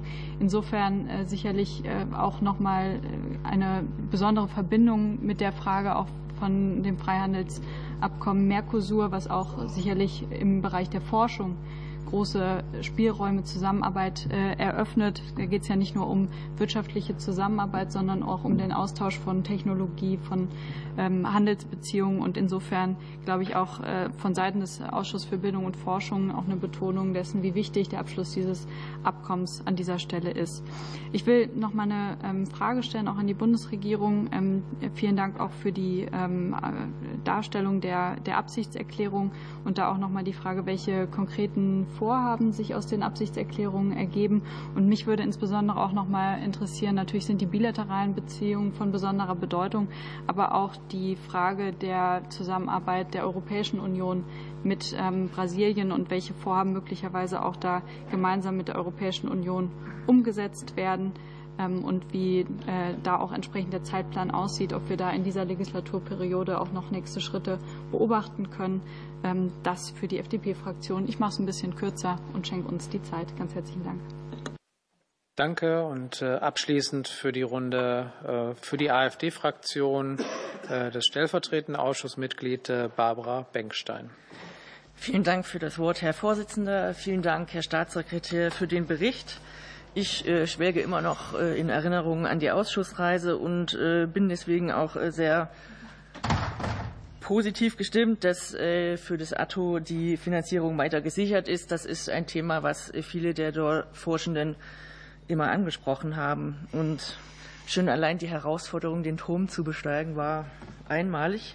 Ansonsten interessiert mich der Bereich der Digitalisierung, der ja auch als Themenschwerpunkt genannt wurde, insbesondere die künstliche Intelligenz. Wie sind denn da konkrete Vorhaben äh, schon äh, vorgesehen, insbesondere im Hinblick auf universitäre und außeruniversitäre Forschung und natürlich auch den Forschungstransfer? Gibt es da schon konkrete Planungen? Und ein weiteres Thema, was in Ihrem Bericht sozusagen genannt war oder was mich im Rahmen der Ausschussreise angesprochen wurde, ist das Thema Goethe-Institute, Sprachkurse im Hinblick auf Mobilität, zum Beispiel von Pflegekräften im Bereich Gesundheit und auch Pflege. Ist das bei den Konsultationen auch näher angesprochen worden? Und auch zum Abschluss in aller Kürze wird ja auch im Bericht genannt, eine Zusammenarbeit im Bereich der Hochsicherheitslabore. Gibt es da schon konkrete Vorhaben oder auch Themenbereiche, die da schwerpunktmäßig abgedeckt werden sollen. Vielen Dank. Danke zur Info. Äh, Wortmeldung von fraktionslosen Abgeordneten liegen mir nicht vor. Und damit hat jetzt äh, Parlamentarischer Staatssekretär Jens Brandenburg die Möglichkeit zur Antwort. Gab ja einige. Bitte schön. Ja, vielen herzlichen Dank. Viele Fragen. Ähm, ich fange mal an äh, beim Kollegen, ähm, bei den Fragen des Kollegen ähm, Stüwe nochmal. Zum einen äh, zur Energieversorgung bei Atto. Das möchte ich durchaus betonen. Äh, das ist natürlich, ich kann den Eindruck sehr gut nachvollziehen. Es ist unseres Erachtens sehr wünschenswert, da eine gute Lösung zu finden. Es ist jetzt nicht Teil der Klimaforschung. Äh, das sage ich deshalb, wir sind da natürlich mit unseren Partnern im Austausch, aber die Infrastruktur wird ja von brasilianischer Seite bereitgestellt. Äh, äh, wir finanzieren Klimaforschungsteil. Also insofern ist das nichts, was jetzt direkt aus unseren Mitteln mitläuft, aber ich, ich teile durchaus das Anliegen und ähm, sind da im Austausch, äh, äh, sage Ihnen zu, dass ich da auch äh, nochmal nachhaken werde zum aktuellen Stand. Ähm, das Thema globale Gesundheit es ist so, dass einerseits äh, im, im Rahmen von Eureka, also äh, Global Stars, äh, durchaus in diesem Bereich was läuft. Ansonsten, ich hatte ja eben, aber das waren viele Themen, deshalb möchte ich es nochmal hervorheben, äh, ja auch erwähnen, ähm, äh, dass das Thema Gesundheit eines von mehreren war, was wir auch im bilateralen Abkommen äh, mit verankert haben. Äh, ich werde es gleich äh, an anderer Stelle auch nochmal sagen, an, an, an der Stelle nur vor, vorweggenommen, ähm, nochmal betonen, die konkreten Maßnahmen sind ja dann Gegenstand der WTZ-Sitzung, die ja nicht nur zwei Ministerien äh, gemeinsam sind, sondern wo ja auch die Forschungscommunity, diejenigen, die am Ende damit arbeiten können und äh, äh, sollen, tatsächlich nochmal konkret beteiligt sind. Ich fände es gut, wenn auch in diesem Bereich ähm, äh, da gemeinsam etwas zu, zustande kommt. Es ist, wie gesagt, eines der Prio-Themen. Zum Thema Wissenschaftsfreiheit, ähm, ja, auch mit Brasilien. Ich erinnere mich selbst an ein Gespräch, was ich mit äh, Frau Ministerin Santos äh, am Rande äh, des, des äh, G20-Treffens in Indien, in Mumbai hatte. Ähm, äh, da kann ich aus persönlicher Erinnerung, ohne es jetzt gerade schriftlich vor mir zu haben, aber Ihnen bestätigen, das Thema Wissenschaftsfreiheit war, wie eigentlich mit jedem anderen Staat, mit dem wir gerade im Austausch sind, eines der Themen. Meines Erachtens sind Brasilien hat da durchaus noch mal eine Sonderrolle dahingehend, auch mit der starken Orientierung Richtung BRICS-Staaten ist ja auch eine Diskussion jetzt so in den bilateralen äh, Beziehungen, äh, nochmal andere Wege und, und äh, Kontakte in Richtung mancher Staaten zu haben, die bei dieser Frage durchaus auch nochmal besondere Herausforderungen in der Zusammenarbeit mit sich bringen. So will ich das mal formulieren. Also insofern sind wir natürlich auch da ähm, äh, im, im konkreten Austausch ähm, dazu. Ansonsten äh, sehr erfreuliche Entwicklung. Ähm, das hatte ich eben gar nicht so betont. Aber äh, was man, glaube ich, mit dem Regierungswechsel in Brasilien schon gesehen hat, ist, dass natürlich auch mit zusätzlichen Investitionen in, in die Forschung auch da ein größerer Stellenwert nochmal spürbar ähm, geworden ist. Ähm, zum Kollegen Föhr hatte noch mal einige Fragen äh, gestellt, ähm, welche Ziele in welchem Zeitraum. Auch hier nochmal konkret die Operationalisierung hatte ich ja gesagt im Rahmen der WTZ-Sitzung. Es ist äh, natürlich so, dass wir auch bei diesen Absichtserklärungen nicht irgendwann die fernen Jahrzehnte im Blick haben, sondern schon konkret die nächsten Jahre, äh, um Ihnen da eine Größenordnung mitzugeben. Also es geht eher um, um das Mittelfristige. Ähm, natürlich auch nicht das ganz Kurzfristige. Also wäre jetzt illusorisch zu glauben, dass da in drei Wochen alles umgesetzt ist. Aber üblicherweise es geht um die nächsten paar Jahre. Und das ist, wie gesagt, dann konkret gegen Gegenstand der WTZ-Sitzung. Wichtig würde ich an der Stelle auch mal betonen, neben den bi- und multilateralen Maßnahmen, die wir äh, teils auch mit konkreter finanzieller Förderung BMBF-seitig anstoßen, sehr großes Potenzial sehe ich in Brasilien, aber auch äh, in Lateinamerika generell ähm, in einer stärkeren Hebelung der Mittel, die wir in der Grundfinanzierung ähm, des deutschen Hochschulsystems, aber auch äh, insbesondere der außeruniversitären Forschungseinrichtungen haben. In Sao Paulo, ich bin mir gerade nicht sicher, ob Sie das auch besucht hatten, aber das Deutsche Haus der Wissenschaft vor Ort sind manche der Institutionen ja vor Ort ähm, äh, schon vertreten. Ähm, ich werbe persönlich und auch die Ministerin in der Wissenschaftscommunity in Deutschland im Moment äh, sehr stark dafür, tatsächlich Lateinamerika und insbesondere Brasilien natürlich als großes Partnerland da sehr viel stärker noch als in den letzten Jahren in den Fokus zu nehmen, auch über unsere Fördermaßnahmen noch mal hinaus. Ähm, zur Lateinamerika-Strategie der Bundesregierung insgesamt.